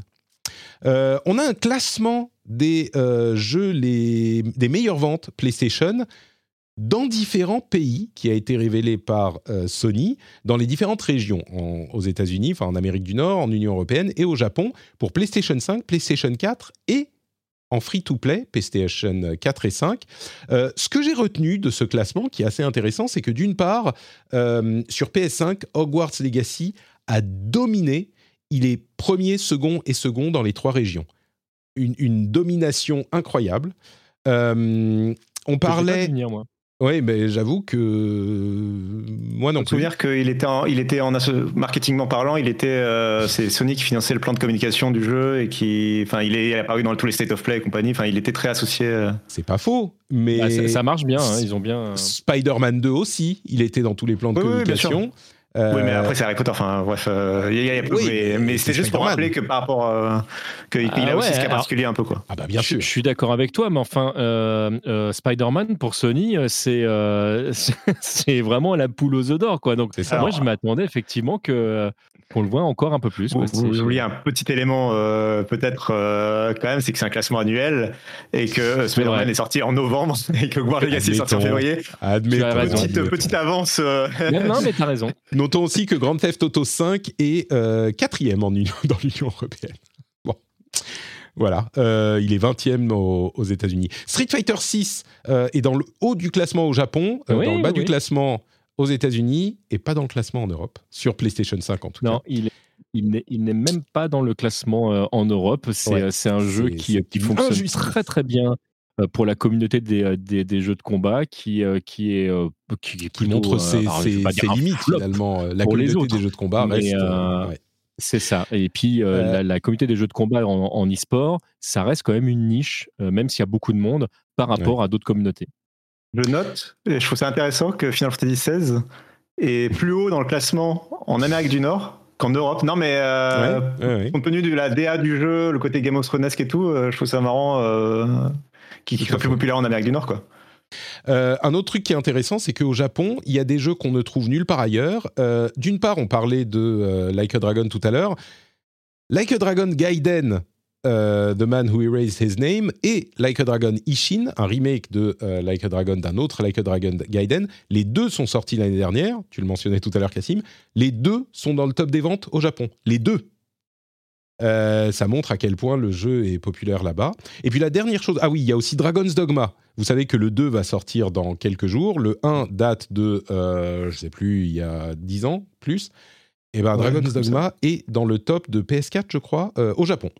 PS4 ou PS4 Pour, oui, pour dans le top revenir, PS4. euh, pour revenir très rapidement sur Like a Dragon, je, je précise que ce sont des jeux qui font quand même euh, beaucoup de références euh, à, à des choses qui, euh, pour, enfin, culturellement pour nous, euh, on, on peut passer vraiment à côté de plein de petits détails Ah oui, où sûr. là, les, les- les- les Japonais vont se dire Ah, t'as vu la main droite, comment il l'a retournée au moment où il a dit ça? Parce que eux, ils vont comprendre ce que ça veut dire. Et, euh, et c'est des choses forcément euh, qui. bah, Enfin, qui, qui, qui, est- y a un côté magique euh, dedans que, sur lequel que on nous, passe on perçoit totalement moins, à côté. sans doute. ouais. Euh, une dernière chose que je voulais mentionner, c'est sur les free-to-play. Euh, alors, aux États-Unis et en Europe, on retrouve les habituels hein, Fortnite, Roblox, Call of Duty Warzone, euh, Fall Guys, Apex, euh, etc. Au Japon, le premier, vous ne devinerez jamais de quel jeu il s'agit. Enfin, vous le devinerez parce que vous le voyez sur le- l'article que vous êtes en train de regarder. C'est-à-dire que là maintenant Mais c'est c'est- vous- c'est compliqué, mais on peut faire semblant. On peut faire Oui, semblant. non, vais- alors, Non. le- le mec recréons la scène. Ah oui. deviné. Recréons la scène. ouais. Vous ne devinerez jamais. Le premier, Non. le jeu le plus, entre guillemets, vendu au Japon, c'est Apex Legends. Non. Non. Incroyable. On non, mais vraiment, c'est surprenant. C'est Apex Legends, j'aurais pas Mais pensé. c'est très surprenant. Non, pour de vrai. Euh, Et, et- et- et- et pour, pour aller dans, dans le sens de ce qui était dit juste avant, effectivement, par le thé intellectuel, je ne l'aurais jamais deviné. Oh, nous sommes d'accord. Moi non plus. Euh, deuxième, Genshin Impact. Ensuite, on a Fortnite, Fall Guys, etc. Mais voilà, ça m'a vraiment surpris. Le jeu free-to-play qui a vendu le plus sur euh, PlayStation 4 et 5, c'est Apex Legends. Bon, bah, on, on mourra moins bête. Moi, euh, ce qui, ce qui m'impressionne en plus aujourd'hui, c'est que le, le- le free-to-play a longtemps dominé euh, les, les jeux mobiles. Et c'est vrai que la- les, les joueurs euh, de console ont mis plus de temps en fait, à, à s'approprier euh, ce modèle-là. Et maintenant que c'est bien en place, ça fonctionne quand même très très bien. Et quand tu vois les, les downloads, c'est- c'est c'est bluffant. D'ailleurs, il n'y a pas de jeu. Alors, hormis, il y a Gundam Evolution et Mobile Suit euh, Gundam Battle Operation 2, là. Mais à part ces deux entrées-là, il n'y a pas de jeu japonais dans les euh, free-to-play. dans, le, dans, le, dans le free-to-play, dans le classement, alors qu'on aurait pu penser euh, le gacha, enfin la fait, des ouais. jeux mobiles et tout. euh. Ah, bon, au, au Japon, ils, ont, ils jouent peut-être au free-to-play japonais sur mobile, euh, sans doute. Oui, oui. Mais, Mais, mais il euh, n'empêche, tu as raison. C'est, Tu vois, il n'y a aucun free-to-play Square Enix, euh, tu vois, un peu Mm. facile. Ouais, ouais, c'est sûr. Euh, donc voilà pour ces- les, les- ce qu'on retient de ce euh, classement. Je voulais mentionner aussi, puisqu'on parlait d'Ubisoft euh, la semaine dernière, euh, Je suis très que, content que tu en parles. que, euh, trois anciens responsables d'Ubisoft euh, ont- sont désormais, enfin, sont en cours de jugement pour euh, les faits de harcèlement sexuel et moral. Euh, on parle de euh, Serge Ascoët, Tommy François et un troisième qui n'est pas nommé dans l'article de Numérama que je consulte, je crois. Donc, juste pour mentionner le fait que les choses suivent leur cours euh, sur ce point. Évidemment, c'est une bonne chose. Et puis, toujours dans les questions de l'industrie, Riot Games a annoncé se séparer de 11% de leurs employés euh, dans une communication qui a été faite, que je mettrai aussi dans la newsletter. Euh, 11%, la- les, les raisons invoquées, ça représente 530 personnes, donc c'est pas rien. Euh, les Ah non, raisons qui sont invoquées et qui, pour le coup, vous me direz ce que vous en pensez, mais moi je pense sont cohérentes, euh, c'est qu'ils se sont beaucoup éparpillés depuis leurs annonces de nouveaux jeux de 2019, je crois.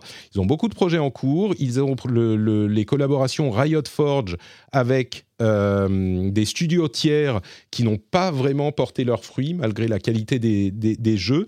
On pourrait euh, arguer de la manière dont ils ont été marketés, sur lesquels ils ont communiqué, mais il n'empêche que, semble-t-il, les jeux n'ont pas rapporté énormément d'argent. Il parle de Legends of Runeterra, leur jeu de cartes euh, qui n'a jamais été bénéficiaire, euh, sur lequel ils veulent se recentrer sur le PVE. Ils gardent le focus sur euh, League of Legends, Valorant, Teamfight Tactics et Wild Rift. Je suis content d'entendre que, que, Wild Rift continue à être un focus pour eux.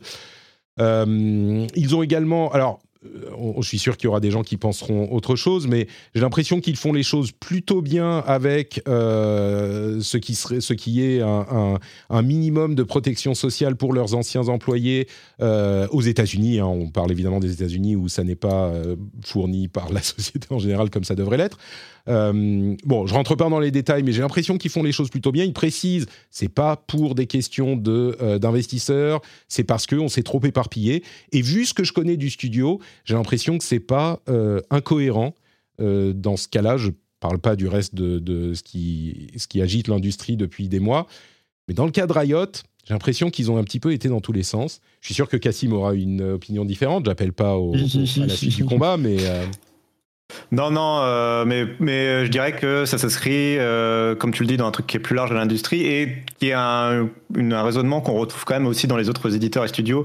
Cette idée de se recentrer, d'avoir trop investi, enfin trop multiplié les équipes les années précédentes et de vouloir se recentrer, vouloir se refocaliser sur les sujets, les projets qui comptent, etc., ceux qui sont les plus rentables. c'est un truc qu'on retrouve dans d'autres studios ou d'autres éditeurs aussi. donc, même si effectivement, c'est aussi valable à l'échelle de Riot par rapport à la de, à l'histoire du studio. Euh, je rappellerai juste quand même aussi que, enfin, ils sont pas tout seuls dans le bateau, même si c'est euh, un peu facile de ma part de le rappeler comme ça, mais euh, que c'est une filiale de Tencent Game, hein, donc c'est pas non plus, c'est pas le petit, c'est pas le petit artisan, même à la hauteur de League of Legends, c'est pas le petit artisan dans son coin qui doit compter hmm. ses sous non plus. mais ça, je pense que personne, ne, personne ne, dirait ça, tu vois. Même eux, ils sont très clairs. Non, non, mais parce que League of Legends c'est la gros par essence, mais je pense que tout le monde n'est pas forcément conscient non plus que derrière c'est Tencent Games non plus, donc c'est vraiment, quand même, un paquebot, quoi. Euh, mais voilà. Le, truc que je dirais, je trouve que dans cette situation qui, à mon sens, doit parfois exister, je veux dire, il y a parfois euh, des, sociétés qui doivent euh, réduire la base salariale. Alors, souvent, c'est pas justifié. Là, j'ai l'impression que c'est plutôt justifié.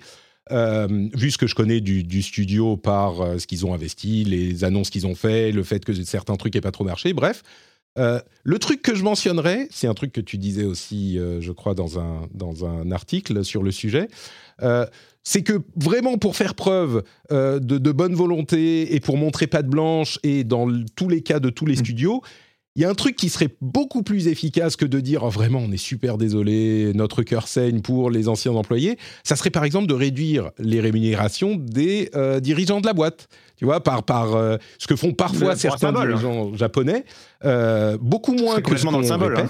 Mais voilà, c'est ça, c'est juste symboliquement, je sais pas, même 10%, rien, enfin, peut-être un peu plus, j'en sais rien.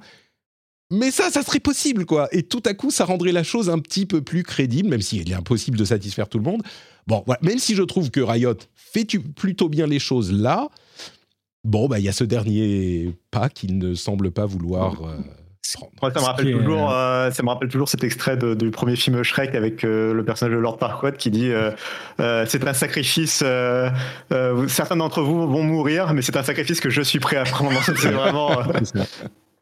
C'est marrant, que tu cites Shrek parce que c'est un, un, peu l'image que, que ça me fait. Euh, je, moi, je ne vais, je vais, pas commenter là-dessus parce que je ne connais pas en plus les, les détails de, de, de, de l'histoire en elle-même et, euh, et, à quel point en fait il était important de, de réduire les. Est-ce que c'est justifié ou pas ce qu'ils disent et... Voilà, c'est compliqué de répondre là-dessus, mais tu, tu, tu, as dit un truc et que c'est un truc que tu retrouves dans, dans toute l'industrie en général et pas que dans le monde du jeu vidéo. Et c'est euh, il y a des moments, il y a des projets qui, qui prennent beaucoup d'espace et puis tu as besoin d'équipes plus réduites après. Et, euh, et c'est là que tu vois que l'être humain n'est que de la manœuvre à certains moments.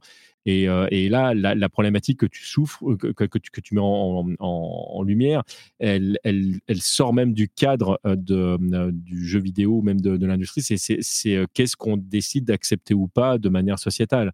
Et là, effectivement, tu peux te dire que, bah, au vu de ce qui se fait ailleurs, oh, c'est pas les pires. Mmh. Ils ont eu un petit mot gentil. le, c'est, mais après, euh, après est-ce qu'on est, qu'on est d'accord avec, euh, avec le principe? Est-ce que est qu'effectivement, il n'aurait pas été euh, intéressant que, bah, que ce soit ceux qui avaient le plus qui gagnent effectivement un peu moins et, et de, éventuellement même de pouvoir garder les effectifs et de les mettre sur, sur d'autres d'autres liens? C'est là, on sort même du cadre de l'émission et on est parti pour un autre podcast de deux heures où on aura. Mais... Je crois que, je crois que l'idée que réduire la rémunération des, des, des dirigeants pour garder des gens, je crois que c'est pas cohérent par rapport au fonctionnement du truc. Par contre, réduire la, la, rémunération des dirigeants symboliquement pour dire on est oui, euh, bah, nous aussi ça nous affecte, même si c'est jamais ils sont. Et ne serait-ce aussi que comme euh, un, dernier mot là-dessus, ne serait-ce aussi que comme conséquence de parce qu'à chaque fois ils disent bah, en fait ces décisions que j'ai prises souvent, enfin c'est souvent le CEO qui écrit la lettre. Euh, bah, oui ok il y a deux ans j'ai décidé d'investir. Oups désolé my bad. Bon il y a 10% d'entre vous qui n'auront pas de boulot demain, euh, mais voilà quoi. Ah, disons parachute doré. disons que sur ce point, bah, évidemment que tu, tu es obligé dans, dans quand tu gères une entreprise, d'investir et d'essayer des trucs. Sinon, tu te scléroses, c'est évident. Bien sûr, euh, mais, c'est bien aussi d'avoir la, la, comptabilité, tu vois, de, de, Là, où Disons je rejoins, que, où je rejoins dans l'idéal, euh, dans l'idéal, quand les paris comme ça euh, réussissent, eh ben, il y a des intéressements aux résultats de l'entreprise, et c'est généralement le cas, hein, soyons honnêtes, qui vont faire qu'on va avoir des rémunérations accrues pour tout le monde, peut-être pas dans des proportions qui satisferont tout le monde, mais au moins des rémunérations accrues pour tout le monde. Quand ça marche. Euh, quand ça marche pas, oui, ça serait bien qu'il y ait des conséquences aussi, même, même minimes, j'en sais rien. 11% de personnes licenciées, bah tu réduis de 11% ton, ta rémunération sur l'année. C'est pas, ça serait sympa. Bon, bref pour aller complètement dans, dans, le sens de ce que disait Cassim et, de, peut-être de faire mon, mon, gauchiste de merde, c'est-à-dire que le, en fait, euh, on est dans une société où très souvent euh, on dit oui, mais c'est normal que les gens gagnent tant parce que grâce à eux, il y a plein d'emplois, parce que grâce à eux, ils génèrent ça, etc. Mais en fait, tu as l'impression que ça fonctionne que dans un sens. Euh, si tu mets pas de limite au salaire, si tu mets pas de limite à tout ça, bah à ce moment-là, quand, quand tu prends des décisions qui vont réellement impacter la vie d'autres personnes, il bah, faut en assumer les conséquences. Et euh, ça peut être effectivement une réduction de salaire. Ça peut être que toi-même tu dégages à ce moment-là plutôt que de rester à ta place. Euh, euh, tu fais, bah, écoutez, je vais virer 11% des effectifs, mais je me vire aussi parce que par alors, par honnêteté intellectuelle, j'ai fait de la merde et, précisons deux choses. les conséquences. Et alors là, franchement, je ferais comme ça. Je ferais un ah, mec. Précisons deux choses quand même. Précisons deux choses. D'une part, Dylan Dagela Bajela est CEO aujourd'hui c'est pas lui qui était CEO à l'époque où les investissements ont été décidés. C'était euh, Nicolo Laurent. Pas lui en, particulier. Bien hein. sûr. Là, on parlait vraiment de manière globale. Hein. Je comprends, mais je veux préciser du coup, puisqu'on est parti un petit peu plus dans les, doutes les explications sur ce point. C'est pas lui qui a pris les décisions. C'était Nicolo Laurent qui était CEO à l'époque, évidemment avec les fondateurs, euh, qui est d'ailleurs un auditeur de l'émission. Je sais pas s'il écoutera celle-ci, mais on le salue au passage. Je le connais un tout petit peu, donc disclaimer. Euh, donc, c'est pas lui qui a pris les décisions lui, Nicolo est parti depuis. Euh, et puis, dans ses investissements, euh, il y a quand même eu des choses qui ont très bien marché aussi. Euh, Riot était une boîte qui avait un jeu jusqu'à il y a quelques années. Ils ont sorti depuis Valorant, Teamfight Tactics, Wild Rift qui fonctionne. Ils sont sur Project L qui est le jeu de combat qui devrait arriver bientôt. Ils sont mhm. également sur leur projet de MMO. On ne sait pas où il en est, mais ils continuent à le développer. Donc le cross c'est pas non plus. C'est oui, bien sûr, le, jeu Arkane, le pardon, la série Arkane qui, comme tout le monde sait, est la meilleure série de tous les temps animée. donc voilà, faut pas résumer la chose non plus. Ah bah ça s'est planté. Il, y a eu des succès qui étaient euh, extrêmement, euh, enfin qui étaient éclatants, je trouve, pour cette boîte aussi. Et ensuite, ça peut poser la question, bah, il y a des projets qui marchent moins bien, est-ce qu'il faut les garder juste parce qu'on les a commencés? Évidemment que non, j'ai vu des commentaires en ce sens euh, ici et là, Évidemment que ça n'aurait pas de sens, pardon. Mais bon, je, et je précise également, puisqu'on on, évoque ces idées, ces, questions, euh, et ils le précisent évidemment parce qu'ils sont pas bêtes dans leur communication, euh, Riot a doublé en effectif depuis ces dernières années. Donc, euh, depuis 2019. C'est pour ça qu'ils sont obligés de réduire aujourd'hui, de toute façon. C'est ça, bien sûr. mais, tu vois, si, on si, on fait le calcul sur est-ce qu'ils ont créé de l'emploi, machin, mais ils ont doublé en effectif, ils réduisent de 11% aujourd'hui. Bon, bah quand même, c'est un net très positif, tu vois, sur, sur la boîte. C'est pour ça que je précisais évidemment que je ne parlais pas de ce cas-là en particulier, mais vraiment de, manière globale. C'était, euh, c'était pour moi, c'était important de le préciser. Mais et que je répète ce que tu, disais tout à l'heure. Bah oui, il y, a eu des points positifs euh, et, les gens ont été félicités pour ça. On est d'accord. Hein. c'est pour ça que je disais qu'il faudrait que ça marche dans les deux sens. Euh, et là, je maintiens mon propos qui est que bah on devrait être traité pareil quand ça marche que quand ça fonctionne pas. Et tu as l'impression que ceux qui sont à, la base et qui finalement font le boulot, hein, parce que sans la base, il n'y a pas de boulot. Euh, aussi de manière pragmatique, quand tu as une entreprise qui fait le ménage, si les gens font pas le ménage, ça marche pas. Euh, et il y a un moment donné, tu te dis ce qui serait bien par honnêteté, intellectuelle, c'est que ça fonctionne dans les deux sens. Quand il y a un moment donné, tu es obligé de faire du ménage en bas justement parce que tu as des gens en trop, qui ait une vraie répercussion euh, euh, au-dessus. Donc, je, pour ça que je faisais cette différence entre Bah, l'exemple physique que tu prenais avec Riot et la, la société de manière euh, générale. Mais j'ai fini de faire mon gauchiste de merde. Non, non, mais enfin, arrête de dire ça. C'est quand même le, le- le principe de ce que j'ai lancé à la base euh, en, en- dans ce que je pensais être la conclusion de la discussion, quand j'ai dit effectivement, euh, ça serait pas mal qu'il se réduise ses, ses revenus également. Tout à fait. mais, je- mais j'allais. C'est pour ça que j'étais-. Je, je vais mais complètement dans ce que tu disais. hein. On est, on est d'accord, on est d'accord. Euh, donc voilà pour euh, cette question de Riot. Quelques news en passant. Il y a Ed qui arrive sur Street Fighter 6. Peut-être que j'irai regarder un petit peu ce que ça donne. Ah oui. Euh, complètement. Oui, Overwatch. sur- sur- surtout, surtout que je peux te, je peux te dire qu'il sera, il ne se jouera pas comme la version précédente. Donc euh, il y a- voilà. il y a un- un petit, un petit, un petit. Voilà, il y a- je n'en dirai pas twist, plus. hein. Vous ferez votre. Un petit euh, twist, merci Cassim. Voilà. Euh, Overwatch, enfin euh, Blizzard a, a- a levé le voile sur l'organisation de l'Overwatch League euh, pour l'année à venir et les années à venir. En gros, je vous résume, enfin de l'Overwatch League, non, de l'eSport Overwatch. En gros, il y a trois régions et un partenariat avec des partenaires locaux et trois régions avec trois ligues différentes Nord Amérique du Nord, IMIA, euh, Asie. On verra ce que ça donne. C'est beaucoup moins ambitieux évidemment que l'Overwatch League elle-même. Euh, Peut-être que ça pourrait créer une petite scène e-sport sympathique qui n'aura euh, rien à voir avec euh, le- le- le- les plus grosses scènes e-sport du monde, mais peut-être à suivre pour les finales. Moi, je me vois bien regarder les finales de temps en temps. Il y aura deux events live internationaux par an, en partenariat avec la DreamHack, par exemple. Alors, clairement, c'est pas un truc qu'ils vont monter eux-mêmes. Mais, euh, mais voilà, c'est c'est l'e- le- l'e-sport Overwatch est exactement, devient ce qu'on pouvait imaginer, un truc qui va fonctionner avec les, des partenariats, euh, avec des, des- des organisations locales. Euh, je veux quand même mentionner la sortie euh, annoncée de Lisfanga. Vous savez, c'est ce jeu. Alors, on parlait de, plagiat. C'est pas un plagiat, c'est un petit jeu de, commencé comme un projet étudiant, mais ça rappelle quand même furieusement Hades, à mon sens. Il n'empêche, ça a l'air super sympa. Euh, il y a donc des- on rejoue les niveaux avec les personnages des runs précédents qui sont encore présents sur le niveau. On peut en avoir jusqu'à 3, je crois, peut-être plus en fonction du niveau qu'on obtient. Et il sort le 13 euh, février. On- il y a une démo qui arrive le 5. Euh, moi, il m'avait fait forte impression à l'E3 dernier et il arrive là euh, très bientôt. Donc, je vais être très curieux de voir ce, ce- ce jeu-là qui arrive le 13. Ce que ça va donner. ouais. Ouais, je suis curieux aussi, moi. Euh, Princess Peach, on a une nouvelle, un nouveau trailer, Princess Peach Ouais. Showtime, avec Princess Peach Ninja. Je pense que euh, ça va être la star de ce, de ce jeu.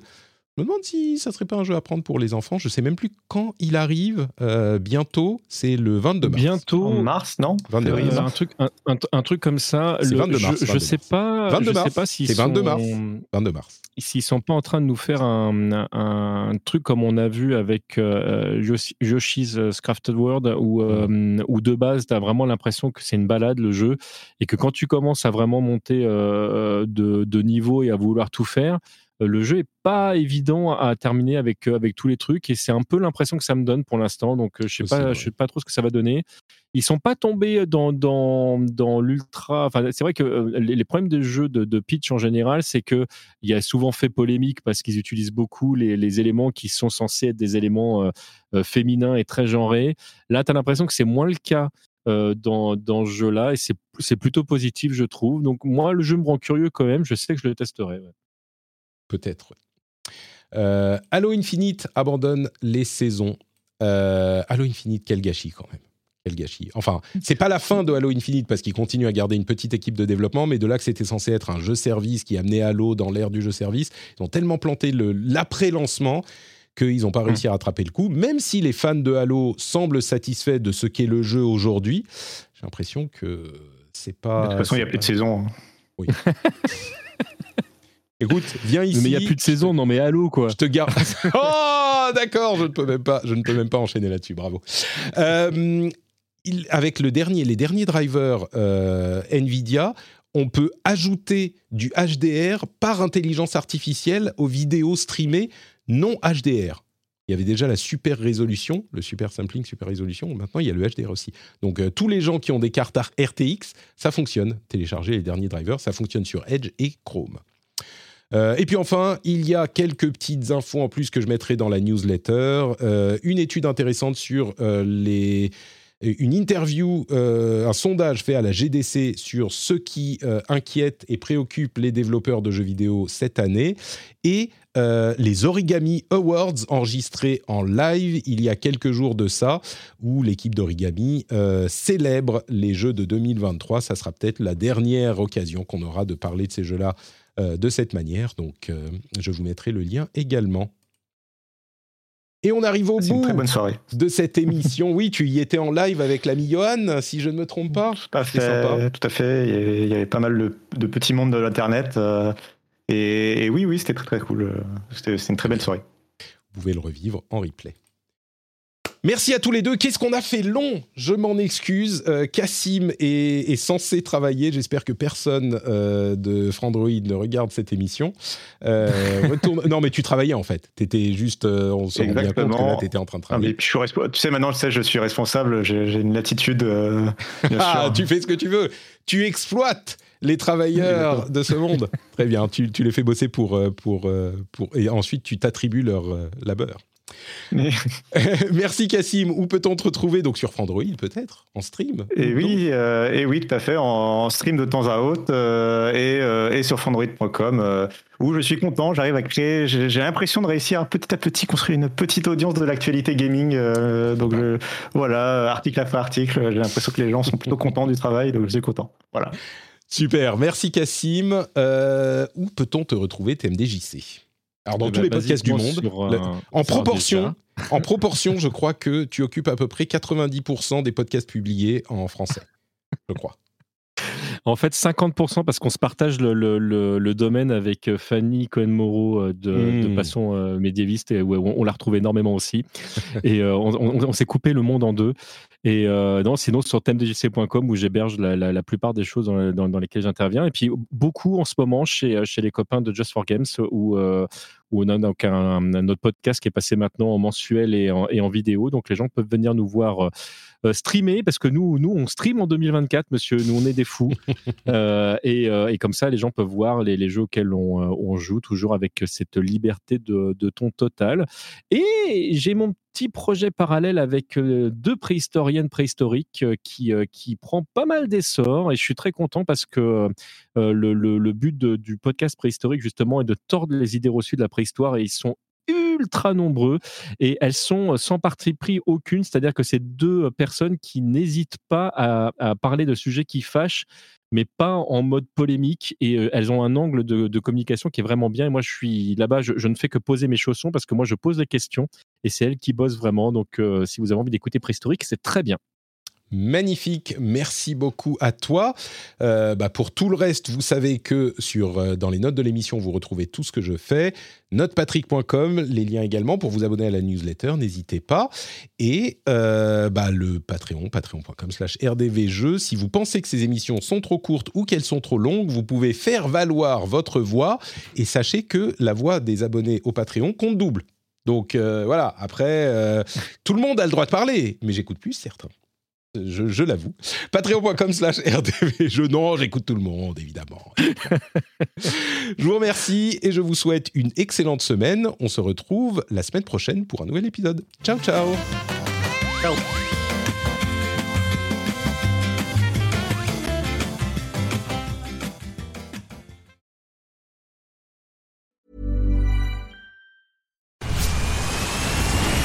Where's that dust coming from? Still finding debris after vacuuming? Eufy X10 Pro Omni Robot Vacuum has 8,000 PA of powerful suction to remove debris deep in carpets. And it's totally hands free. Want to know more? Go to eufy.com. That's EUFY.com and discover X10 Pro Omni, the best in class all in one robot vacuum for only $799. Hi, I'm Dori Shafrir. And I'm Kate Spencer. And we are the hosts of Forever 35. And today we're talking about Club Med, the best all inclusive getaway for families. Today, Club Med has nearly 70 resorts worldwide, from beachside resorts in the Caribbean and Mexico to magical locations in the Maldives and Morocco to ski resorts in the mountains from Canada to the Alps. Between their all inclusive family programming, wellness offerings, land and water sports, and their French heritage inspired food and drink offerings, Club Med is the best way to elevate your family getaway, no matter which location you're at. To learn more, visit clubmed.us.